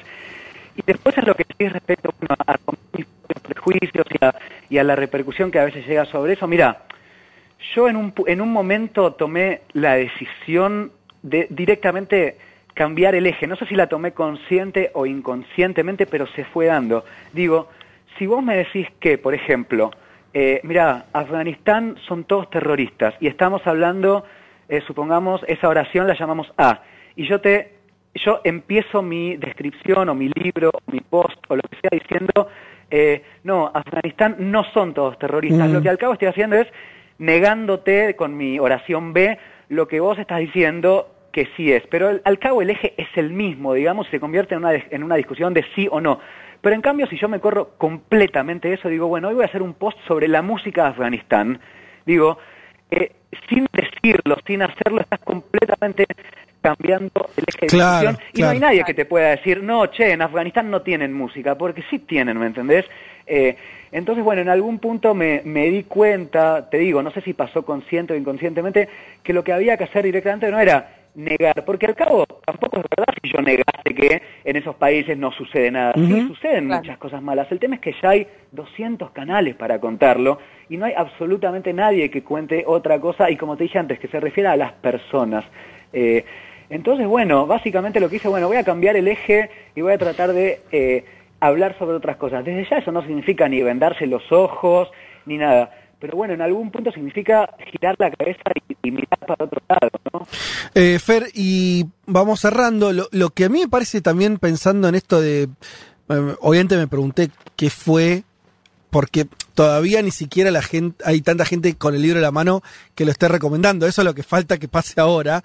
O sea, hubo un montón de gente que lo compró, hay una expectativa sobre el libro muy importante que hizo que, que ya sea, que ya tenga esa, esa circulación tan importante. Me preguntaba que también podía tener que ver con, eh, con un momento, con, el con la pandemia, básicamente en el sentido de que no estamos, si algo no estamos pudiendo hacer es viajar, y hay una cierta idea de que no sabemos cuándo se va a poder hacer un viaje, ni, a- ni que hablar un viaje como el que te pudiste mandar, eh, ¿no? Eh, con ese con ese formato tan de, de ir parando en la, la, casa de personas, de ir viajando tanto tiempo de país a país. Parece este que estamos hablando de un, de un mundo que, de, no sé, de otro mundo, básicamente, ¿no? Como que eso también me parece que la cabeza de todos nos resuena como algo que todavía no da, no da más ganas de leer como una crónica de viaje en un momento en que, en que eso por ahí está, está vedado para, para los que en, otro momento por ahí lo podrían hacer. Eh, eso por un lado. Y lo otro que, que no quería terminar la charla eh, antes de que empecemos a invitar a algo que va a pasar el domingo que viene. Vas a empezar con un ciclo de charlas presentando el libro, ¿no es cierto? Eh, y arrancás este domingo. Eh, te van a acompañar eh, mm, mm, mm, Carolina Braco, politóloga y doctorada en culturas árabe y hebrea, Nancy Falcón, profesora de Islam y geopolítica del mundo árabe, y una tal Leticia Martínez. Eh, y van a estar hablando sobre, bueno, justamente también esta cuestión del feminismo, el Islam, la vida de las mujeres en estos países. Bueno, es, eh, es eso que vos dijiste. eh, el ciclo de charlas empieza el próximo domingo y es como un, un complemento más, porque el libro además ya tiene complementos virtuales, eh, códigos QR para acceder, etcétera, pero digo, un complemento más para el libro, que al cabo lo que a mí más me importa con el libro no es plantear ninguna verdad dogmática, porque al cabo todo es simplemente una experiencia que yo viví y desde mi, mi punto de vista, y eso lo dejo, lo dejo incluso en claro en el capítulo este que hablo eh, del amor y el sexo, digo, bueno, ¿quién soy yo, hombre, blanco, heterosexual, viajero, ni siquiera es que vivo en esos países, para hablar eh, en forma cerrada sobre lo que pasa con las mujeres en Afganistán, supongamos. Es difícil. Entonces, bueno, a partir de ese disparador que a mí me interesa que sea el libro y de todas las problemáticas y preguntas que genera, porque creo que no deja nada cerrado, se nos ocurrió, bueno, eh, con, la radio, con Futurock, hacer este ciclo de charlas que, como vos bien dijiste, va a tener la primera charla ahí con, con Leti y con dos mujeres más que, que saben muchísimo del tema, eh, politólogas, antropólogas, y que están especializadas particularmente en esto.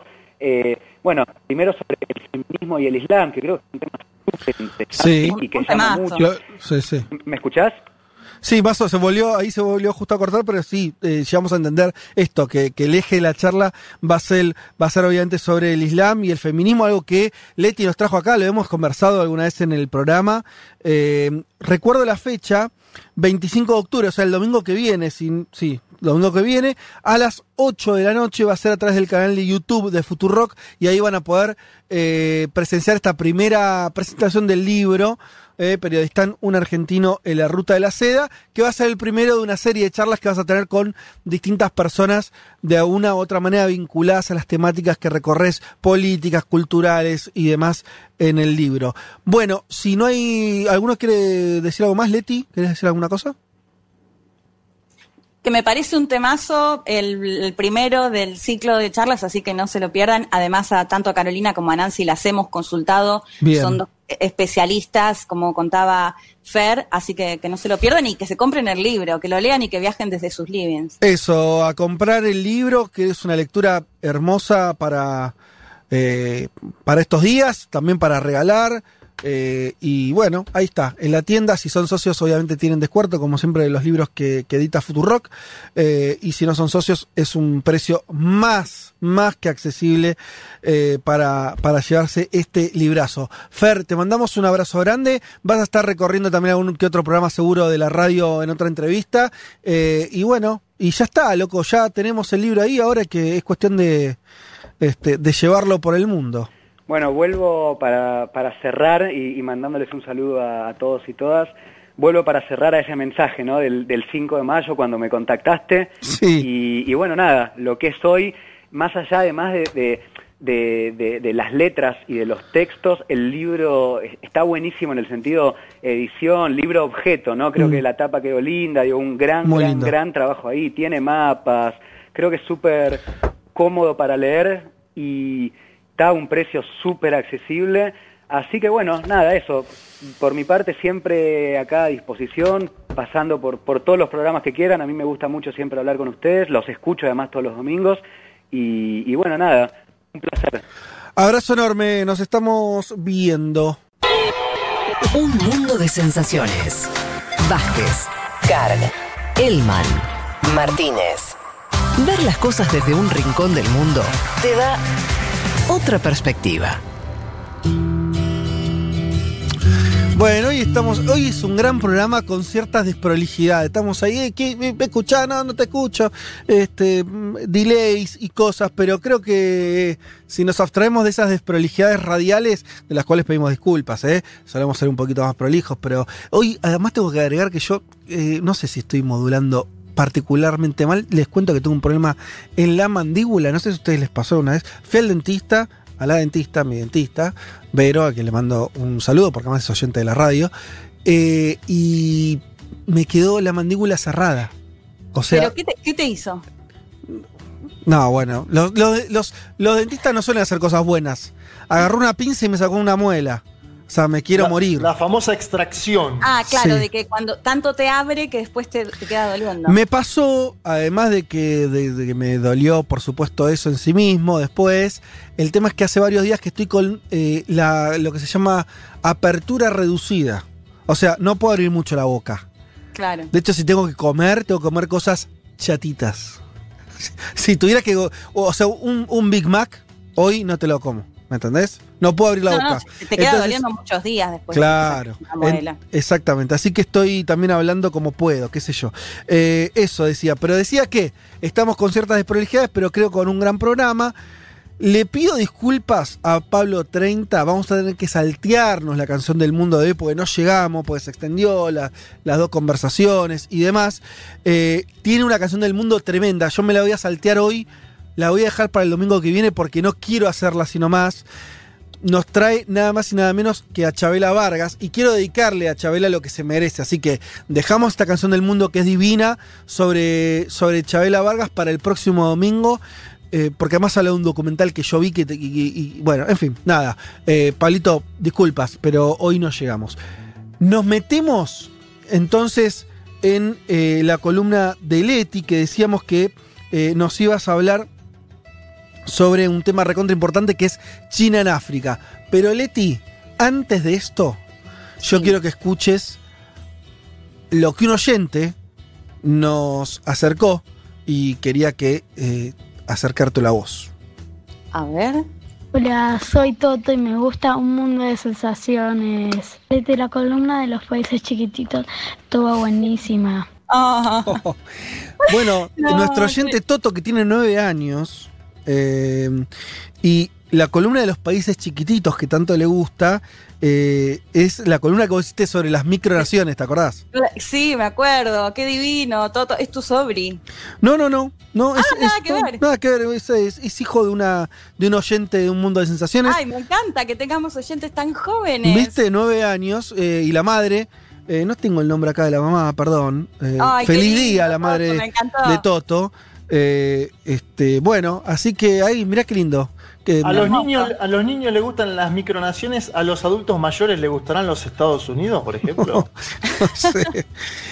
Che, claro, de acuerdo a los tamaños, está bien. Leti, eh, nada, eso. Bueno, arrancá por, Hermoso, me encantó. por donde quieras.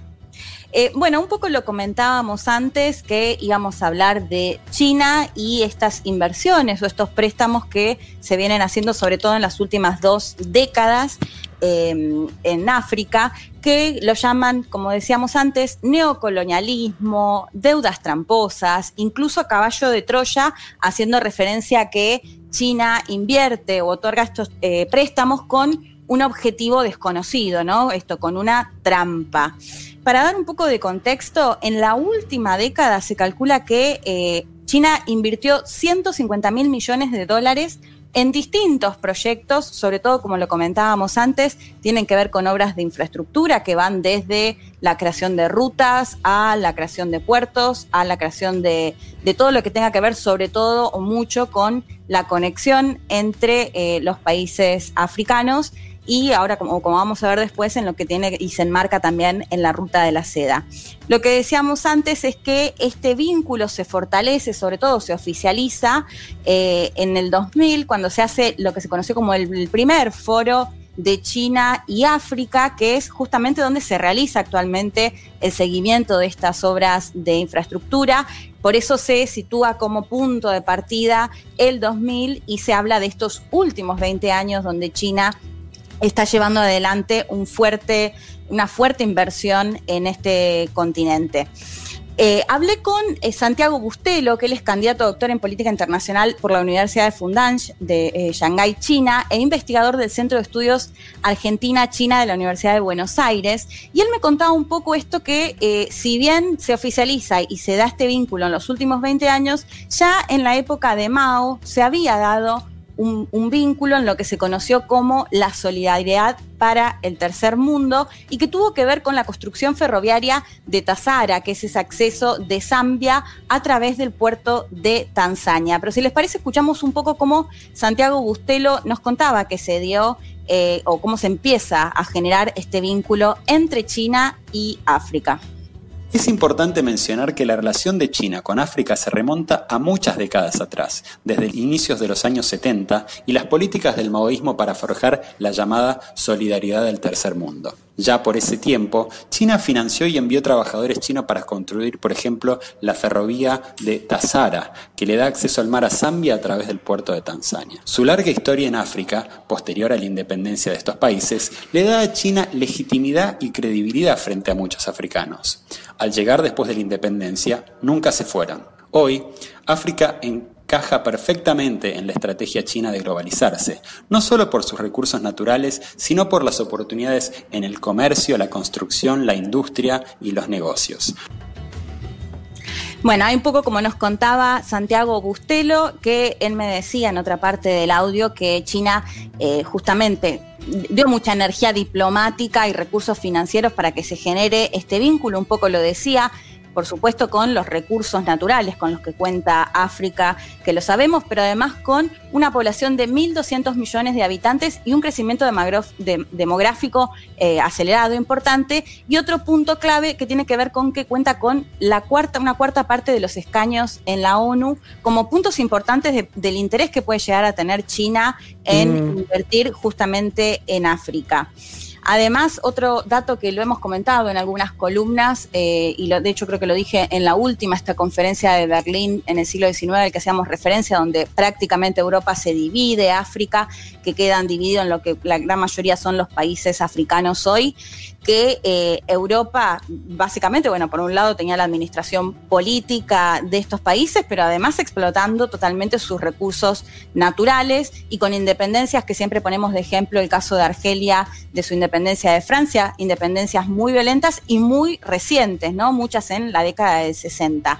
Desde ese periodo, desde esas independencias europeas es que se empiezan a disputar un poquito más, si se quiere, entre China e incluso Estados Unidos justamente por ver quién canaliza esa utilización de los recursos naturales que hasta ese momento había sido sobre todo europea porque eran colonias de estos países europeos. Ah, en números, para que tengamos una idea, en el 2013 Xi Jinping, el, el líder presidente de China, da a conocer eh, o anuncia esto que se conoció como la ruta de la seda, que básicamente tiene como objetivo, bueno, justo hablábamos con Fer y su viaje, que tiene como objetivo un poco generar un nuevo comercio en esos caminos milenarios en los cuales se comerciaba té, seda y demás, que unía prácticamente a lo que es África, Asia y Europa. En lo que se propone esta ruta de la seda, en realidad, es conectar comercialmente ya a todo el mundo, incluido también Latinoamérica. Eh, en ese momento, bueno, el presidente de China anuncia este, este mega proyecto que generó, pero lo vamos a, a charlar un poquito más en breves. Y en ese marco es que en el 2013 pasa África a recibir un- o, o a tener un crecimiento muy importante de lo que tiene que ver con los préstamos por parte de China, que pasan de unos 12 mil millones de dólares unos años antes a unos 17, 18 mil millones de dólares, esto en préstamos. El año hasta el 2017, el año en el que más recibieron fue en el 2016, Mm. de 30 mil millones de dólares y además recordemos que 2016 era un año eh, que se estaba en campaña electoral en Estados Unidos entre Trump y Hillary Clinton. De hecho, bueno, ahí es cuando Trump también empieza a hablar mucho de, eh, China en el mundo y de China también en, en África. En lo que tiene que ver con las inversiones directas, esto es bien interesante porque es justamente comparativo con lo que hacía eh, o con lo que venía invirtiendo Estados Unidos en este continente. Para el 2003, Estados Unidos invertía algo más o menos de 3 mil millones de dólares, mientras que lo de China era casi nulo, muy poco, porque lo que comentaba, recién en los 2000 Sí. se empieza a dar esta conexión.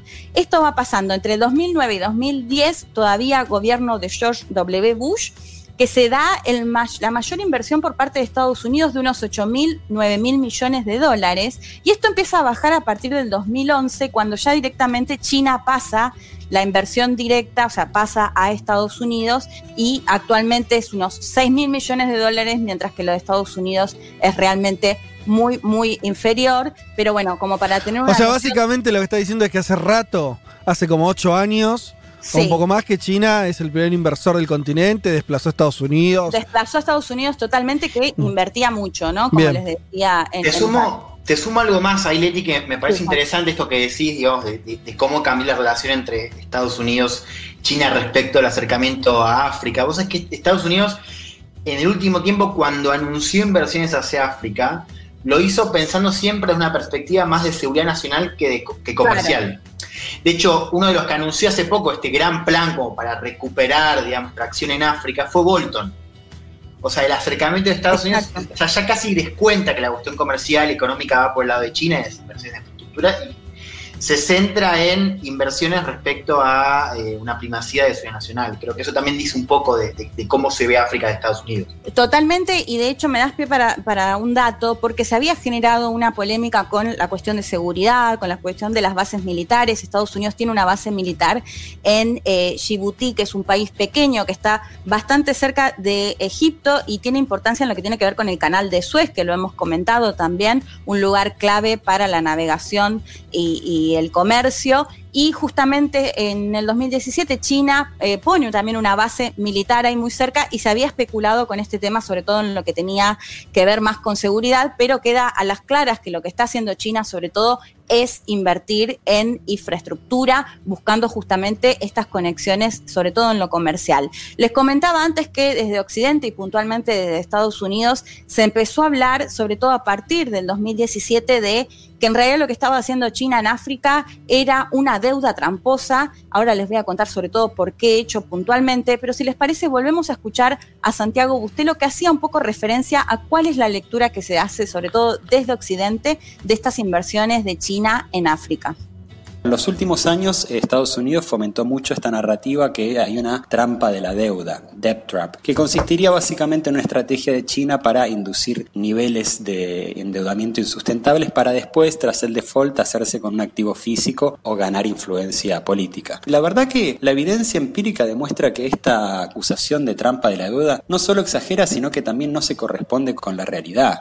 Los países de África no son receptores pasivos de los préstamos chinos y se beneficiaron considerablemente de las obras de infraestructura financiadas con esos recursos. Y al mismo tiempo Beijing nunca incautó ningún activo producto de un no pago de los préstamos. La deuda pública africana es relativamente baja según los estándares mundiales, con un promedio de alrededor del 60% del PBI y solo una quinta parte se le debe a China. Incluso en el caso de América Latina, donde también se juega esta narrativa de la trampa de la deuda, no se evidencia ningún hecho de este tipo. Por mencionar un ejemplo, China renegoció y pospuso pagos de deuda de Venezuela de forma más que comprensiva. Bueno, ahí lo escuchábamos un poco a Santiago Bustelo haciendo referencia a esta narrativa. Sobre todo se empieza a usar esto de la trampa de la deuda por Mm. un analista indio que después de que en el 2017 en un puerto en Sri Lanka, donde había una deuda en lo que tenía que ver con el, pu- un- con el puerto que queda en manos de una empresa china, es que se empieza a hablar de, bueno, básicamente lo que quiere hacer China es invertir para quedarse directamente con el control o quedarse directamente con Claro, territorio desde esa- africano. Desde esa mirada es eh, el- los que hablan de un neocolonialismo. O sea, Exacto. disfrazado, intercambio comercial, como es, como en general, yo, les das infraestructura a países que no pueden pagar la, a esa infraestructura, después te se la queda China. Esa sería la imagen, ¿no? E- Es, es, Sí. es- es esta exactamente, Fede, pero de hecho el único caso de similar que se registra Es este de Sri Lanka y lo que comentaba también Santiago, de hecho no solo no hay pruebas de que, de que eso haya sucedido, sino que además eh, en el caso de Venezuela lo planteaba como se renovó justamente los pagos de deuda y de alguna manera, además otro punto que yo hago siempre o, o que siempre pienso es, si uno lo compara cómo actúan los organismos internacionales, incluido el Fondo Monetario Internacional, cuando le presta a un país, tampoco digamos que es todo muy lindo, bueno, no podés pagar y no pasa nada, ¿no? O sea que Mm. desde, ese, desde ese lado también es que, que hablan sobre lo que pasa con, con China, donde todavía al menos no sabemos qué va a pasar, pero al menos no tenemos nada de, de qué agarrarnos para decir que puede llegar a ser eh, eso. Lo comentábamos antes, les comentaba lo de la ruta de la seda, este megaproyecto que se anunció en el 2003 con una inversión inicial de 40 mil millones de dólares y la creación del Banco de Inversión de Infraestructura con unos 50 mil millones de dólares, números que ya son actualmente muchísimo más amplios. Hay que decir que actualmente más de 120 países ya forman parte de la ruta de la seda. En algunas situaciones se da esta disputa de, bueno, ¿qué pasa si un gobierno que tiene un alineamiento a Estados Unidos, cuando sabemos que Estados Unidos mira con muchísimo recelo este megaproyecto, qué pasa con la política exterior de ese país? Para mí uno de los más claros ejemplos es, por ejemplo, el de Chile, que sabemos que Sebastián Piñera tiene un vínculo muy asiduo con el gobierno, la administración puntualmente de Trump, pero de Estados Unidos históricamente, y sin embargo es uno de los que firmó y de los que participa de los foros que se realizan de la ruta de la seda, que como lo comentábamos en un comienzo se pensaba más sobre todo en Asia, eh, África y Europa, y en realidad ya muchos de los países de Latinoamérica también forman parte de esta ruta de la seda, que básicamente lo que hace también es crear, es invertir a través de préstamos o inversiones directas en obras de infraestructura. Leti, te agrego algo que me parece que está bueno Sí. para comparar con América Latina, porque hay un foro de cooperación China-CELAC, que acá se conoce muy poco en América Latina, pero que viene funcionando hace dos o tres años. Y también hay un foro de cooperación China-África, es decir, las estrategias de China son muy similares en torno a América Latina y en torno a África. Y sobre el Banco Asiático eh, de Infraestructura, de Inversiones, que vos nombrabas antes, el dato Vos nombrabas el caso de Chile y es, es tremendo ese caso porque es un gobierno muy alineado a los Estados Unidos Claro. a nivel histórico. Pero los países europeos que ingresaron a, a ese banco también están mandando un mensaje, ¿no? Eh, me parece que es evidente que hay una configuración del mundo nueva, distinta, Sí. diferente y que China está jugando en todos los lugares, en América Sí, Latina, en África, en Europa. Totalmente, de hecho, bueno, decías Europa, Italia fue uno, un uno clave porque recibieron incluso al presidente Xi Jinping y se generó todo ahí una revuelta en Europa justamente por eh, ser parte de la ruta de la seda y este, este megaproyecto que además hay que decir que para mí tiene una particularidad que lo diferencia quizás bastante de lo que tiene que ver con los vínculos de Estados Unidos y, y supuestos beneficios económicos que tiene que ver con esta idea de que China no se mete o no le interesa a menos, al menos a priori, el color político del país, digamos, ¿no? Como invierte a- al margen de quién gobierne, se- sea derecha, sea izquierda, algo que quizás con el caso de Estados Unidos suele ser distinto, ¿no? Si es un gobierno que no tiene un, un lineamiento similar o aceptado por Estados Unidos, no avanza ese vínculo. El tema para- ahí, Leti, a ver, pa- pa- pa- paremos un toque la información, está buenísimo todo. Hagamos un par de preguntas. Digo, ¿por qué pasa eso? Quiere decir, ¿qué quiere China? ¿Sabemos lo que quiere China? O sea, porque a mí me parece que hasta ahora venimos haciendo el ejercicio que es lógico, que es la comparación con Estados Unidos. Es decir, bueno, o, o- o vos decías con el colonialismo europeo antes eh, hablando de África. Sí, bueno, no es lo mismo que eso, lo cual eh, está sustentado en, lo- en- en la información que, que- que compartís. Pero ¿sabemos cuál es la agenda china?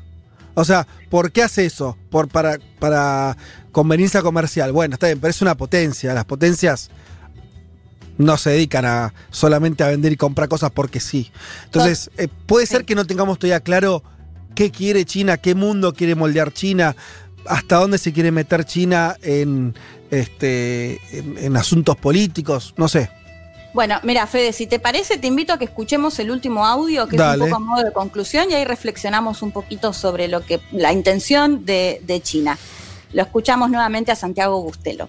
Me parece muy importante sobre todo recordar eh, la propia experiencia de China, ¿no? que sacó bueno, a cientos de millones de chinos de la pobreza sin ayuda extranjera y en donde en la cosmovisión de ellos la inversión, el comercio y los proyectos de infraestructura son palancas fundamentales para el desarrollo. Y están aplicando estas mismas herramientas en su participación en África. No por altruismo, sino porque es su propia experiencia y también porque entienden que para ellos tiene un beneficio económico. A todo esto también ellos resaltan siempre mucho el papel del gobierno central como palanca del desarrollo económico para reducir la pobreza. Y esa experiencia yo creo que es la que, con falencias y contradicciones, están aplicando en África. Lo importante es siempre analizarlo fuera de los prismas tradicionales y sobre todo fuera de la guerra informativa y la tempestad semiótica que uno lee constantemente en los medios occidentales sobre China. Eh, el gran ejercicio me parece que es poder pensar fuera de esas casillas, atenerse a los datos, a la evidencia empírica y sobre todo abrir nuevos horizontes interpretativos negativas. Bueno, intentando responder un poquito a Fede a lo que consultabas antes, me acuerdo en otra oportunidad de hablar con Carlos Moneta, que él se especializa también en Asia Pacífico en la Universidad de 3 de Febrero, y él me comentaba que la ruta de la seda puntualmente tiene como dos objetivos. Por un lado, bueno, por supuesto lo internacional, lo que pasa en el mundo, pero también tiene una pata nacional que tiene que ver con que China tiene algunos territorios industrializados, muy industrializados, y tiene otras zonas muy po- O sea que la ruta de la seda también es un beneficio, si se quiere, para lo que tiene que ver con la política doméstica, con lo interno y con lo económico propio de China. Por otro lado, como decía Santiago, o sea, por supuesto que en el caso de África pun- puntualmente, por supuesto uno no puede tener una mirada ingenua y creer que China lo hace porque, porque sí, porque es bonito y va a ayudar a África tiene segu- seguramente sus eh, beneficios económicos y por otro lado, por supuesto que también esto forma parte de la geopolítica. Sabemos que incluso en una relación familiar o que sea, cuando uno está endeudado con el otro, hay ahí una relación que se genera de un poco de perder cierta autonomía, si se quiere. Eh, por supuesto que eso eh, sí, eh, yo creo que está detrás de todo esto, pero sí me parecía interesante al menos lo que planteaba antes, diferenciarlo de lo que estamos acostumbrados, sobre todo a otra potencia como Estados Unidos, por eso lo planteaba en esas diferencias, ¿no? Pero sí me parece que obviamente uno una no puede dejar de ver cuáles son todos estos intereses que, que pueden estar detrás de China, pero que hasta el momento al menos no están tan, tan claros o sabemos qué es lo que puede llegar a pasar. Sí, Juan. No, te agrego esto, hay una pregunta que me parece importante ahora, es qué iba a pasar con esos proyectos, porque ahora digamos, la recesión se está sintiendo en todo el mundo, por más de que China esté mostrando un crecimiento o una vuelta a, a- a la actividad industrial que no muestran otras potencias, Me parece que es de esperar que los proyectos de infraestructura en África, en América Latina, se vean un poco más ralentizados. Hay que ver cómo impacta esto en África y en un contexto donde, y vos creo que lo has contado bien cuando has hablado de la ruta de la seda, en esa nota de, de Cenital, que es que ha habido mucha promesa, ha, cumplido algunas cosas, pero también me parece que se sobredimensionó un poco. No sé si coincidís esto del proyecto, de hay cosas que, no se cumplieron todavía y me parece que uno espera que con el golpe económico se ralentiza algo más. Digo, hay que ver qué pasa ahora con, con esos proyectos. Sí, totalmente. De hecho, aprovecho, después la voy a subir a las redes esa nota de Cenital que la volví a leer y creo que tiene unos cuantos datos interesantes, particularmente sobre la ruta de la seda.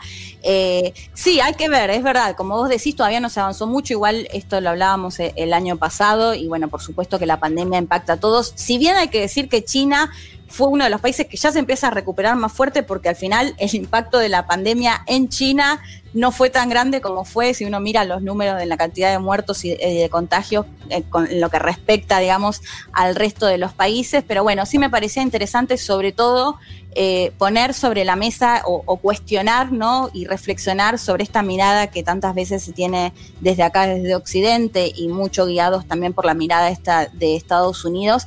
Y bueno, y estar atentos, por supuesto, a lo que pase, porque hasta ahora en concreto Sí. no podemos basarnos en nada. Y además, y además yo diría en América Latina, Sí. porque África tiene el problema, África está, es un país su- con subinversión y subdesarrollo, claro. O sea, es el único lugar, es el último continente donde el capitalismo todavía no se desarrolló de forma más plena. O sea, falta, de eso es algo que, que el agente dinamizador ahora parece ser China, podría haber sido otro, a lo que hoy Sí. es ti- tiene esa cosa, ¿no? De territorio donde todavía hay, tiene mucho por recorrer en, en- en- en ese, en- término. De- Y- decís, perdón, ¿en África o en, no, en, África, en África, claro. Sí. Ahora, en, América Latina, donde además estamos geopolíticamente mucho más cerca de Estados Unidos y, y- y demás, yo creo que esas- es, ese mismo juego, Leti, no sé cómo lo ves vos, yo lo veo mucho más complicado porque Estados Unidos no le da lo mismo eh, un país africano que inversiones en Brasil de China, ¿se entiende? Sí. O sea, Total- ahí, ahí me parece que vamos a ver un conflicto en los próximos años, ¿no? Me parece más. Y al mismo tiempo lo que también decía. eh, de- decías antes, al mismo tiempo China es uno de los pocos que, que parece tener recursos para volcar la inversión. No ves a Estados, o sea, a Estados Unidos le puede, no le gusta que China invierta, pero no es que Estados Unidos está haciendo planes Marshall por el mundo. De hecho, no está haciendo prácticamente totalmente. nada en ese sentido. Entonces también hay que ver ahí, ¿no? Eh, Estados Unidos en el próximo ciclo, si sigue Trump o, o- o no, eh, si se va a lanzar algún tipo de, de acción más concreta para no seguir perdiendo casilleros. Si no, le, le- le agrego algo más. La Sí. previsibilidad política de China, guste o no guste, China va a tener al Partido Comunista gobernando de acá a las próximas décadas, casi con seguridad. Eh, de hecho, Xi Jinping está a la altura de Mao Zedong según la propia nueva constitución de China. Entonces, eso que no le pasa a los Estados Unidos hace más previsible la política exterior de China, que es, eh, están los libros blancos, que es para América Latina, que es para África, que es para Europa. Digo, eh, eso está- es bastante previsible y me parece, Fede, con la pregunta que vos hacías antes, China está buscando el ascenso a ser potencia hegemónica sin las armas, diríamos, entre comillas. Claro. Sin, la, sin, sin la belicosidad que significa en general pelear el primer, pu- el primer puesto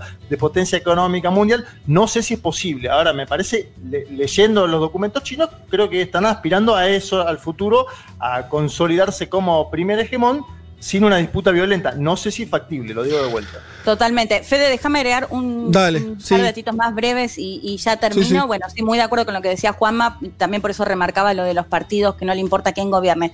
Lo que quería decir es que vos decías en Latinoamérica se- por ahí se puede llegar a complejizar un poco más, de hecho lo vimos con el gobierno de Alberto Fernández, cuando dio a entender que se podía llegar a firmar el memorándum, se especuló muchísimo con la relación de, Estado- de Argentina con Estados Unidos y el FMI.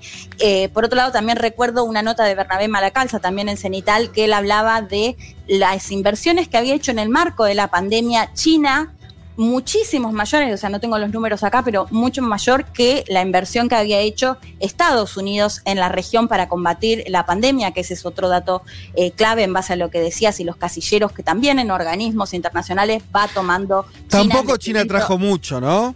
Digo, qué decir, no es que desembarcó. O sea, a lo que voy es, ¿te acuerdas, ¿te acordás que en un momento decía, no, los respiradores, qué sé yo, no, eh, fue medio modesto, a mi entender. Bueno, no, pará, anunciaron un crédito de mil millones, Fede, no sé, a Sí. ver, no, no sé cómo se está eh, ejecutando. El crédito de mil millones lo anunció el canciller chino con todos los cancilleres latinoamericanos de todos los colores, ¿eh? Porque Sí. participó el canciller cubano y el canciller de Lenin Moreno. Claro, los claro, chinos son bastante exacto. vivos en eso, acumulan por todo el arco político. Exacto. Y la última, que por otro lado hacías referencia a África, que dejemos de ver a los mandatarios y a las mandatarias como pasivos, ¿no? Que esto siempre lo plantea mucho Ezequiel Coppel y a mí me parece interesante en lo que pasa con Medio Oriente. Tampoco es que viene la potencia y hace lo que quiere, también hay decisiones Obvio. claramente que se toman desde los mandatarios y las mandatarias. Me parece que esto es algo que se suele olvidar y sobre todo se tratan como prácticamente personajes pasivos que no toman ningún tipo de decisión y se toma toda la decisión desde afuera. Leti, espectacular la columna como siempre, ya volvemos. Entre la guerra civil y la dictadura de Franco, España tiene el récord mundial de desapariciones forzadas, solo superado por el genocidio en Camboya. Ah, delicias del primer mundo.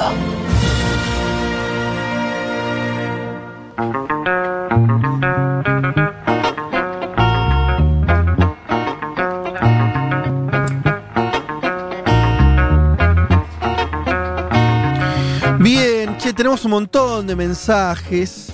A ver, eh, Santi pregunta, ¿algún docu que hable sobre la escalada de China para llegar a ser una de las potencias del mundo en la actualidad? No se me viene ninguno ahora. Eh, a la mente. No sé si alguno de ustedes tiene algo para recomendar en ese sentido. Hay un montón, pero la verdad que no, no- no hay alguno que yo te diga, este está buenísimo. Por lo menos a mí ahora no se me viene. Eh, eh, No, eh, y Fede, perdón, pero sí. de hecho aprovecho para mandarle un beso a Nacho Villagrán, que me mandó todo un listado con documentales y películas Ah. de China para ver, y me quedaron pendientes porque tuve una semanita complicada, Oh, pero bueno. prometo pronto recomendarles Dale. a- alguna documental o, o película. Bien. eh, eh, eh, em. Ana dice, inversores chinos pusieron infraestructura, pero el dinero no queda en Jujuy. Está hablando de eh, Cauchari, en Cauchari, Jujuy. Bueno, no, no, no tengo idea, así que no te puedo opinar nada, Ana, sobre eso en concreto. Em, ¿Se acuerdan de la voz de Toto que escuchamos antes de tu columna, Leti? Eh, ay, nos Sí. escribe la madre, dice, la sonrisa, la madre se llama Greta, la sonrisa de Toto cuando escuchó y la felicidad de la madre, o sea, yo, de verlo, Oh. tan interesado en escucharlos. Aguante la foto y ustedes. Bueno, gracias, Greta. Bueno, eh, Greta, y decirte que, a- que a nosotros también nos llenó eh, un mimo de corazón siempre son Sí. esos mensajes tan lindos. Andy del Bolsón nos dice, ¿cuándo sale el libro Un argentino en la ruta de la seda? Ya salió. ¿Y qué onda el envío para el Bolsón? Y te lo enviamos. Eh, vos compralo que el, que el libro llega y de- te fijás. Hay distintas opciones de envíos y demás, eh, pero fíjate que es muy fácil. Eh, eh, Lindo lugar el bolsón para leer el libro ese. ¿eh? Oh, Ariel de Marden dice, hasta que China choque con África... Mm, ¿Qué? Te- Una canción de Sumo. Ah, sí, claro. te voy a perseguir. Claro, claro. hasta ahí va. Otros momentos. Por eso decía Luca no murió. Eh, bien. Eh, me gustaría que recomienden un documental que hay en YouTube sobre el tema del canal eh, Deutsche Welle, muy completo. Toda la nueva ruta de la seda china en cinco episodios. Bueno, no lo, yo no lo vi, así que no lo puedo recomendar porque lo estás recomendando vos. Así que yo lo voy a ver. Eh, no sé si alguno de ustedes lo vio, pero la Deutsche Welle tiene cosas bien hechas. ¿Qué más? Eh, eh, eh, em, Lisandro, Lisandro nos dice, en Last Week Tonight, una vez habían hecho un informe de un año de Trump sobre la política exterior de Estados Unidos y cómo ahora China estaba tomando el lugar de ellos en todas las mesas de negociaciones. Sí, lo decíamos, hoy hubo un retiro en los últimos años de Estados Unidos eh, de su, su importancia eh, como Sí. jugador internacional eh, y el de China es todo lo contrario. Comisiones de la ONU, bueno, de hecho vimos lo que pasó con la Organización Mundial de la Salud este año. Bien, eh, bueno, acá están recomendando, bueno, pero mandan el, el- link, no tengo forma yo de compartirlo, eh, pero se ve que están hablando de este documental que les digo sobre China. Eh, ¿Qué más les iba a comentar? Em, bueno, oyenta uruguaya dice que si no vimos Borgen. Yo no- la empecé a ver, pero no, no la continué viendo, eh, que es una serie sobre la política Bueno, ahora vamos danesa. a hablar en un ratito ya de, de la Brigitte Nybor que pudimos, digamos, acá la que tenemos en la Es vida real. Perfecto, ya, ya, ya nos metemos con eh, las elecciones en Nueva Zelanda. Eh, ¿Qué más? Ah, y mucha gente hablando de su cuestión con el dentista. ¿Eh? Algunos dicen, ahora pasarse de milonga le dicen dentista. No, no, no. no. No, Nada que ver. Tengo la mandíbula eh, cerrada No. por esto que acabo de contar. Pero yo no, o sea, mi, mi palabra no vale. Me parece que dice la milonga por el tema de la música. Fede, Sí, claro, no. Fede, después de que contaste que te robaste un fiambre y te la pusiste en la panza, ya, viste, se complica. Oíme, tenés que empezar a filtrar unos mensajes, no podés, no, No, podés- claro, No entonces- podés leer todos al aire, Fede, escúchame. Así de transparentes somos. Che, gran programa, gran asado. ¿No sale en digital el libro? Pregunta Asadoristán. Eh, probablemente. Me encantó. Pues sí, probablemente salga en versión digital próximamente, pero yo le diría, traten los que puedan. Por eso, sobre todo lo queremos hacer para el exterior. Los que puedan, cómprense el libro, porque es bastante más lindo leer un libro en papel. Pero bueno, ese soy yo, qué sé yo.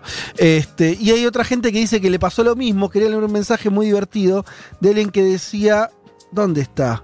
Eh, que le había pasado lo mismo en la mandíbula que a mí. Eh, básicamente lo que contaba es que.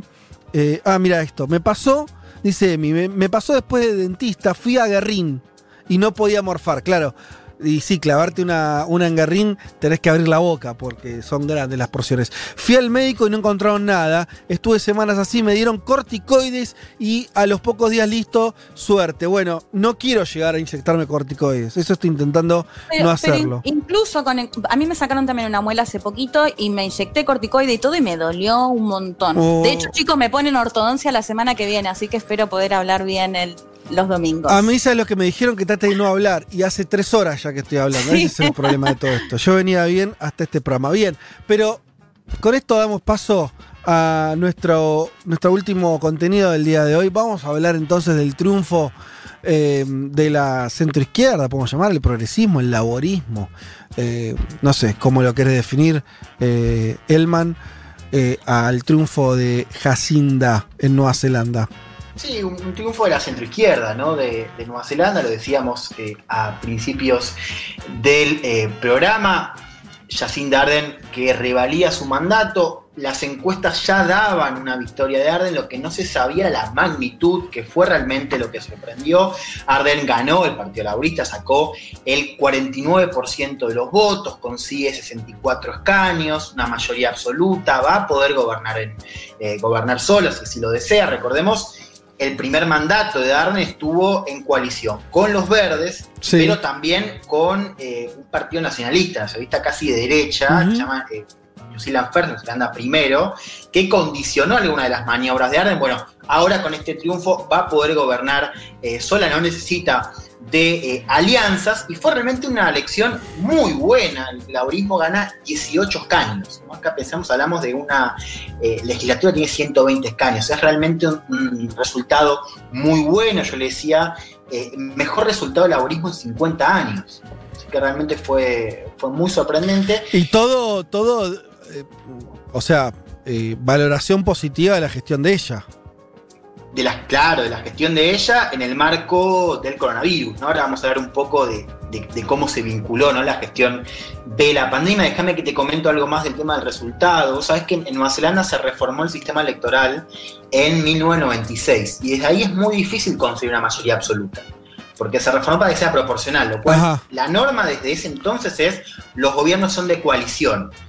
Jacinda con este resultado rompe ese techo, ¿no? Vuelve a haber una mayoría absoluta de esta reforma. En el 96 ahora está abierta la posibilidad de que gobierne con los verdes o que gobierne simplemente sola porque los números Claro, le dan.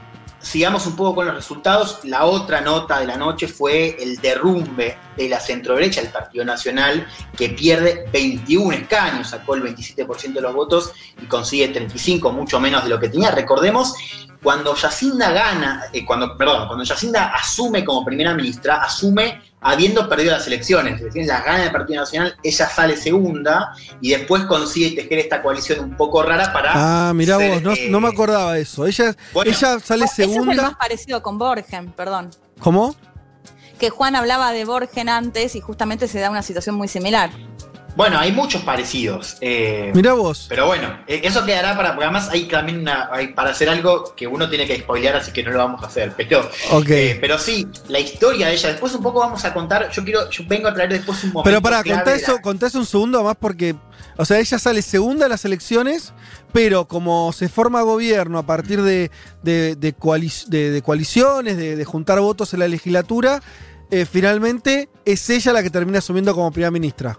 Claro, claro. Y de hecho, ella no solo, no solo sorprende cómo llega primera ministra, sino que sorprende por el hecho de que en agosto, o sea, unos meses antes de, la- de las elecciones, en eh, 2017, el Partido Laborista cambia de, de líder, asume ella, que era, digamos, era desconocida por muchos neozelandeses, 37 años, Muy joven. perfil joven, y que remonta, el Partido Laborista medía muy mal. En esa elección estaba sin rumbo, ella asume, hace una muy buena campaña, se presenta muy bien ante los medios y termina consiguiendo un, un resultado noble, saliendo en segundo lugar y después teje esta coalición para llegar a primera ministra, ¿no? Y ahora ganando este, este segundo mandato. Hay unas buenas noticias para Arden y esta, estos, esta relación de fuerzas en el Parlamento. Yo les decía recién, ella gobernó eh, junto a New Zealand First, este partido eh, nacionalista, populista derecha, dicen algunos, eh, que tenía a Winston Peters, que era casi como el, número dos eh, de- del gobierno, que era líder de este partido. Bueno, una buena noticia para Arden es que este partido eh, ni siquiera llegó a- al 5% de los votos para tener un escaño, o sea, se quedó fuera del Ah, Parlamento. fue re mal.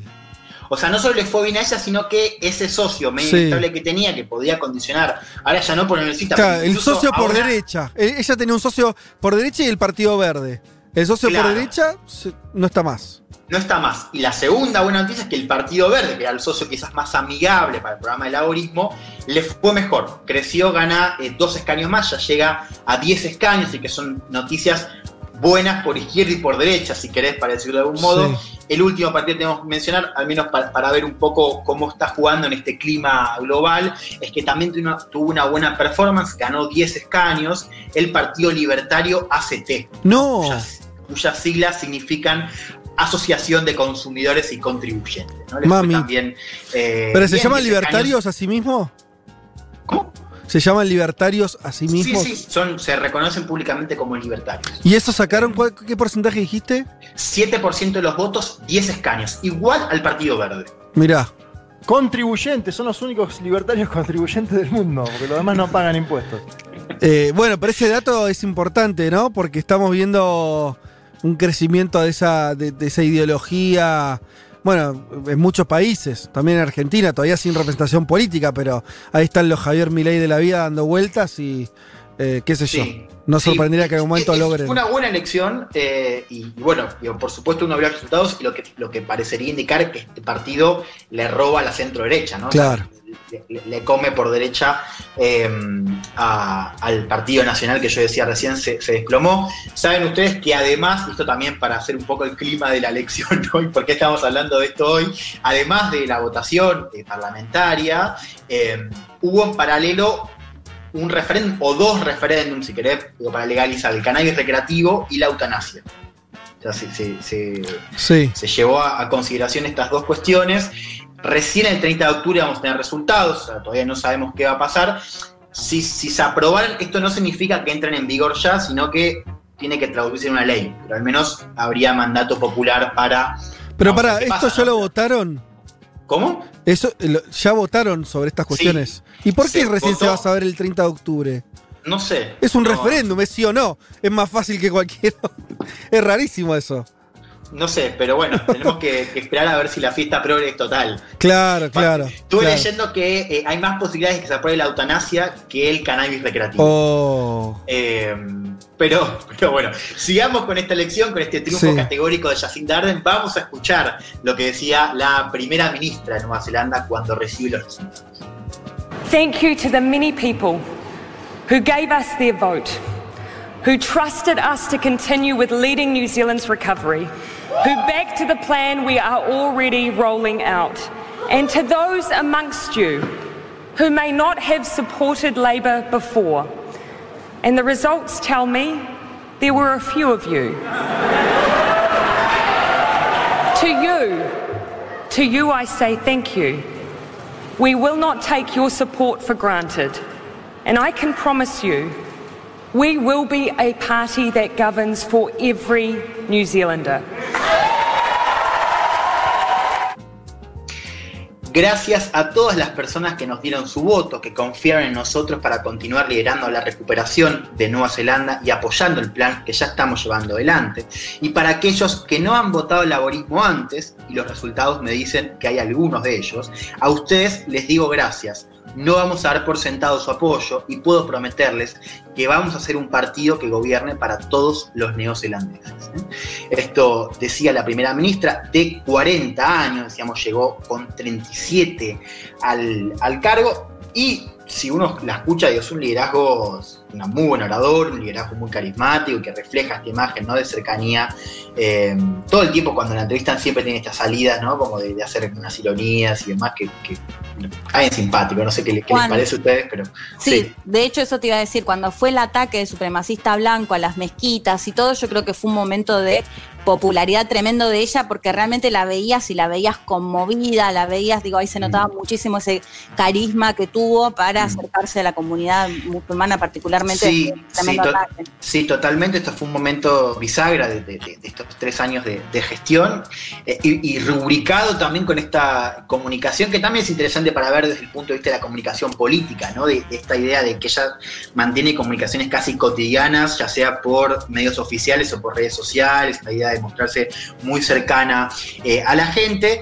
Y un poco lo decía Fede al principio, ¿no? Esta idea de que hoy pensando en el resultado y, la mayoría absoluta ahora que va a tener, hoy es difícil pensar en eh, líderes en Occidente y sobre todo en estos países de, del llamado primer mundo, y de estados de bienestar, etcétera, que eh, tengan este nivel de, apoyo y de consenso interno. O sea, nosotros vemos cómo estos países, también lo vemos en Europa, la regla es que los sistemas políticos tienden a la fragmentación, o sea, surgen cada vez nuevos partidos y es cada vez más difícil conseguir mayorías para gobernar. Bueno, este caso me parece que marca un poco una excepción, de un liderazgo que consigue un apoyo interno rotundo y que ahora tiene facilidad para gobernar con sus propias bancas y con un parlamento que está significado para poder también recostarse en otros partidos como el Partido Verde. Yo creo que ahí hay una excepción que Nueva Zelanda está mostrando bien. La otra excepción tiene que ver con la actualidad de los partidos laboristas. Ustedes saben, lo sabemos bien, es una discusión que es muy interesante también, que es el declive profundo que están teniendo la socialdemocracia en, eh, eh, todo el mundo, pero sobre todo eh, en, en, Europa, lo vemos también en, eh, o lo veíamos en países como Nueva Zelanda y Australia, me parece que acá está mostrando una, una nueva Pero, faceta. Sí. Sí. No, y te quería preguntar sobre eso, a ver, para. Porque el punto es. eh, ¿Por qué? A ver, porque lo, lo que me parece que hizo Arden también es eh, encontrar, darle una vuelta. Vos lo, lo dijiste, pero quiero que lo desarrolles. Que es esta idea también donde ella tiene un discurso muy progresista en algún punto, pero también ella tejió una alianza con, en su momento con este partido que ahora le fue mal y con un discurso sobre la inmigración, por ejemplo, que no es tan progre. Bueno. Entonces, es interesante contar ese híbrido. Tal cual, sí, eso lo, lo, tenía previsto para hacer un balance, pero vamos Ah, a ok. adelantarnos y, y contar un poco eso, no, después desarrollamos, pero ella incluso en 2017, cuando propone esa plataforma eh, electoral, propone reducir inmigración, creo que era 25.000 eh, personas, digo, migrantes menos en, en, en, Nueva Zelanda. Y eso me parece que es un síntoma también de, del arco político de, de, sus miradas hacia la inmigración. O sea, vos tenías en Nueva Zelanda, salvo el Partido Verde en esa elección, todos proponían algún tipo de limitación eh, a la inmigración, como también se está proponiendo en este tipo de países una limitación a la compra de propiedades por parte de extranjeros. ¿no? En Nueva Zelanda hay un mm. tema ahí que es el tema de la vivienda, que es otro tema donde Arden no ha podido avanzar. Arden había prometido un plan muy ambicioso de vivienda. Yo les decía cuando hablamos, ¿te acuerdan de, del modelo del coronavirus? Hablamos un poco de Nueva Zelanda. Yo les decía, es muy difícil acceder a la vivienda en Nueva Zelanda, es un problema latente. Ella había prometido un eh, programa que se llama Kiwi Build, que eh, nada, tenía como objetivo 100.000 viviendas de, acá a los próximos años eh, y, más de 10.000 para, para esta, esta, gestión concreta, no llegó a ser 1.000. O sea, se quedó también ahí corta y el tema de la inmigración, volviendo al, primer punto, es un tema que también no puede registrar en, otros, en otras socialdemocracias en, Europa. Un caso... Eh, para también hacer el, el, el paralelismo con, con, Dinamarca, es el, la socialdemocracia danesa, que está gobernando y que plantea una agenda migratoria también similar a la de las derechas, ¿no? de limitar la inmigración y, demás. Yo creo que ahí también hay paralelismos y marca un poco esta, esta nueva cara de la socialdemocracia que se ve más fuerte en estos países, ¿no? países donde el discurso sobre inmigración ya tiene una aceptación, ya la mayoría del arco político propone de alguna manera limitar. En ese sentido, Arden no rompe esa tradición y también expresa estas políticas de eh, limitar la inmigración. Pero decíamos al comienzo una gestión, una elección muy marcada por lo que fue la gestión del coronavirus, un tema que tocamos acá en este programa, un modelo exitoso, quizás el más exitoso, ¿no? No sé si hay otro um, modelo así que se comente como también muy, muy exitoso porque recordemos, Nueva Zelanda tuvo 1900 contagios y 25 muertes. ¿no? está bien que es una isla, son 5 millones de personas, pero es un número muy bajo si comparamos con eh, otros países de población eh, similar.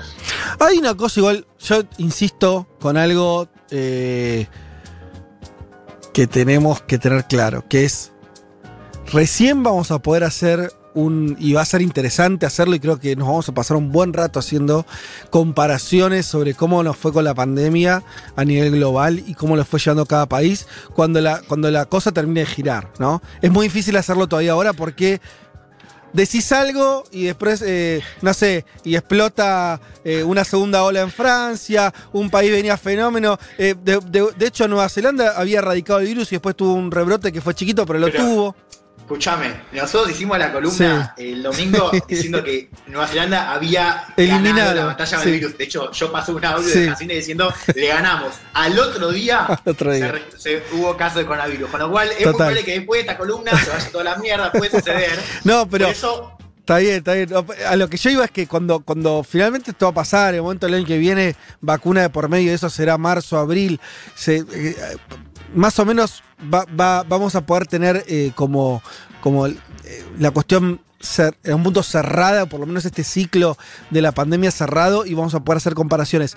Hay una que me atrevo como hipótesis, recontra hipótesis, a decir, los países chicos, algunos países chicos, llamémoslo así, han tenido un éxito más grande que otros eh, en esto. Porque está el caso de Nueva Zelanda y está el caso de Uruguay, que lo tenemos mucho más cerca, que la verdad que le fue comparativamente mucho mejor que, que al resto de la región. Quiero decir, no sé si, si el tamaño, cuándo importa el tamaño, pero bueno, no sé, hay una cosa ahí. Y lo de la isla también, Fede, que es una isla también suma. Sí. Fíjate Cuba. Cuba tiene 5.768 Sí. casos, cin- ci- 125 muertes. O sea, me parece que hay similar en el caso de que no, se, no, no- no limita con otros países y no tiene esa convivencia, podríamos decir.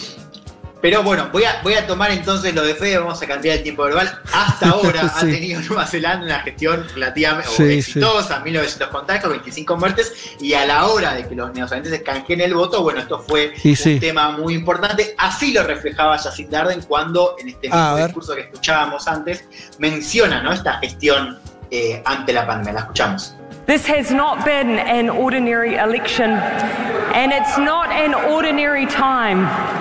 It's been full of uncertainty and anxiety, and we set out to be an antidote to that. As a nation, we needed a plan for recovery, and so that is what we created. We needed an ongoing health response to the global pandemic to keep people safe, so that is what we've done. And we needed a team focused absolutely and entirely on New Zealand, and Labour absolutely is. Está Bueno, bueno el acento, me, me gusta mucho el acento neozelandés, ¿eh? A mí me gusta. Es como un británico, pero como con, quizás, con, no con para tonada. ¿Cómo, cómo? No para traducir, porque es un tema, te digo. Sí, es más, no se entiende todo, claro. Claro, no se entiende a veces, eh, pero sí, qué sé yo, es, es, es, eh, tiene, Tiene una parte, tiene un sonido distinto. Sí, sí.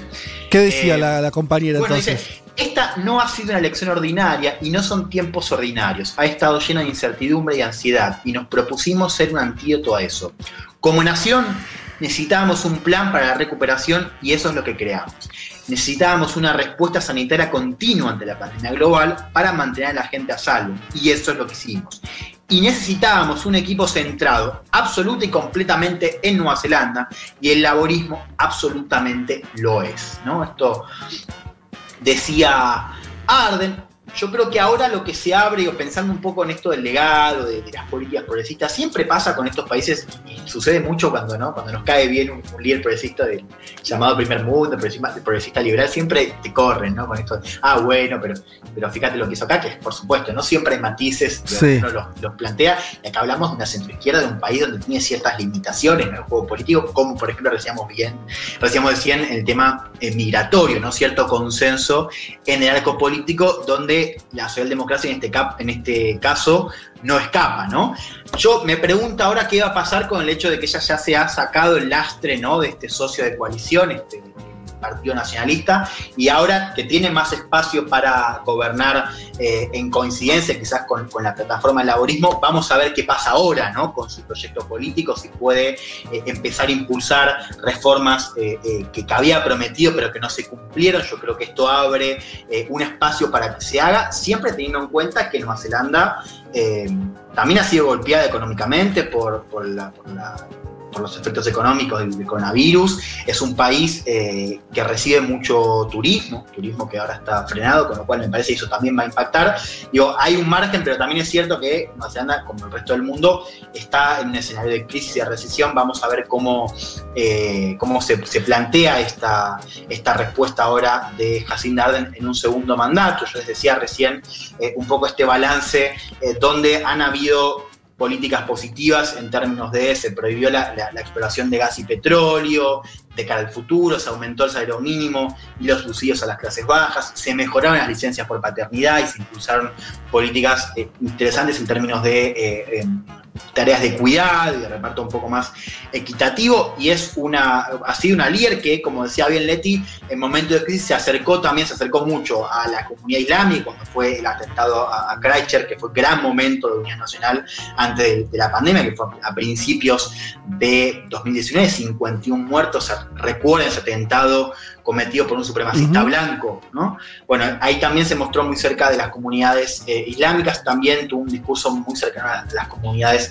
eh, originarias que, que, en Nueva Zelanda también son, son eh, muy importantes, ¿no? Pero decíamos también, no cumplió con varias de las promesas que había hecho. Yo les mencionaba recién esto del eh, ámbito de la vivienda, este, este, programa Kiwi Bill que mucho no caminó, ¿no? Y otro tema pendiente que Nueva Zelanda también es muy importante es el tema de la pobreza infantil, ¿no? Ya había prometió reducir la pobreza infantil. Bueno, en, en este sentido hubo pocos eh, avances. Bueno, veremos, veremos cómo le va con el segundo mandato. Te tengo que leer un mensaje.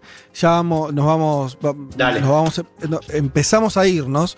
Eh, pero mira este mensaje. Nos escribe Clau, oyente en Nueva Zelanda. Mirá. Dice, ayer anunciaron un nuevo caso de transmisión comunitaria, OJ. Está vinculado al puerto, ya está aislado. Está todo el sistema operando para que todos los contactos cercanos se aíslen. Así que mirá cómo son las cosas. Hay. Este. Tenemos información de primera mano, directo, desde, desde allá. Eh, y también nos agrega sobre el referéndum. Eh, la misma oyenta nos dice, el referéndum del cannabis no es vinculante, tiene que pasar por el Parlamento. El de la eutanasia sí es vinculante y parece que sale. Hubo mucho, hubo mucho voto joven este año y estamos optimistas con lo del cannabis. Crucen los dedos. Ok. Mirá bueno, que lindo tengo oyentes que nos sí. información de calidad, ¿eh?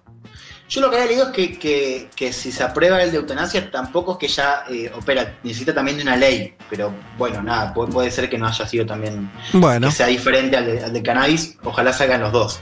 Bueno, voy a cerrar con esto ya, interrogantes y preguntas, me parece, de acá a, a, a lo que va a ser este segundo mandato de Arden. Bueno, ya mostró este ejemplo en el manejo sanitario de la pandemia, por más de que no haya terminado y que no siga teniendo eh, eh, casos de transmisión comunitaria, como mencionaba recién eh, la oyente. La pregunta es si ahora va a poder ser un ejemplo en una salida a la crisis económica, ¿no? y si va a poder hacerlo también con este modelo de gestión que mostró, ¿no? de cercanía con la gente, y quizás también impulsando algo de este programa eh, como el que promueve el Laborismo, programa de centro izquierda.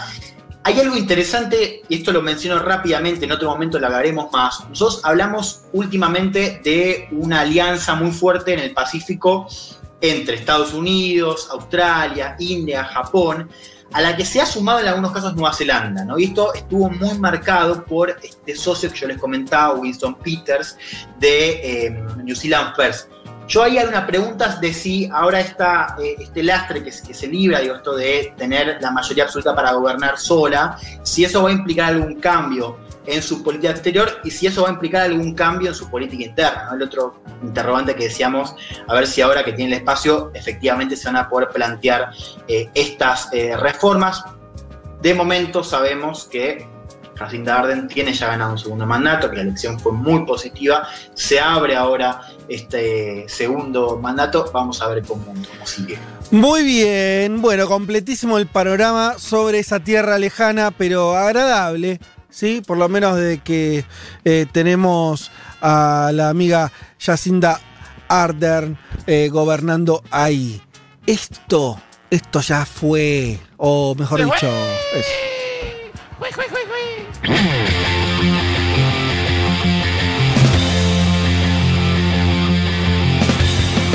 Eh, señoras y señores, eh, muchas tardes y buenas gracias. Bueno, termino este programa. Hemos pasado por distintas geografías, hemos charlado con mucha gente. Eh, ha sido un programa a su manera también intenso. Estamos muy expectantes de lo que va a pasar en las elecciones en Bolivia, por supuesto. Les estaremos también, cada uno, seguramente todos los que formamos parte de este programa, lo estaremos contando un poco de nuestras redes hoy a la noche, lo que estemos, eh, lo, que vayamos sabiendo mañana. Eh, en Futurock también estaremos hablando, obviamente, del tema. Pero hoy es el Día de la Madre, así que volvemos a saludar a las madres. Cada uno quiere hacer algún saludo, si alguien quiere hacerlo en forma particular. Yo saludo eh, en particular a Julia, que es la mamá de Rita, así que allí va mi saludo a, a Julia Mengolini por su Día de la Madre. Bueno, yo saludo a la mía, entonces Fabi.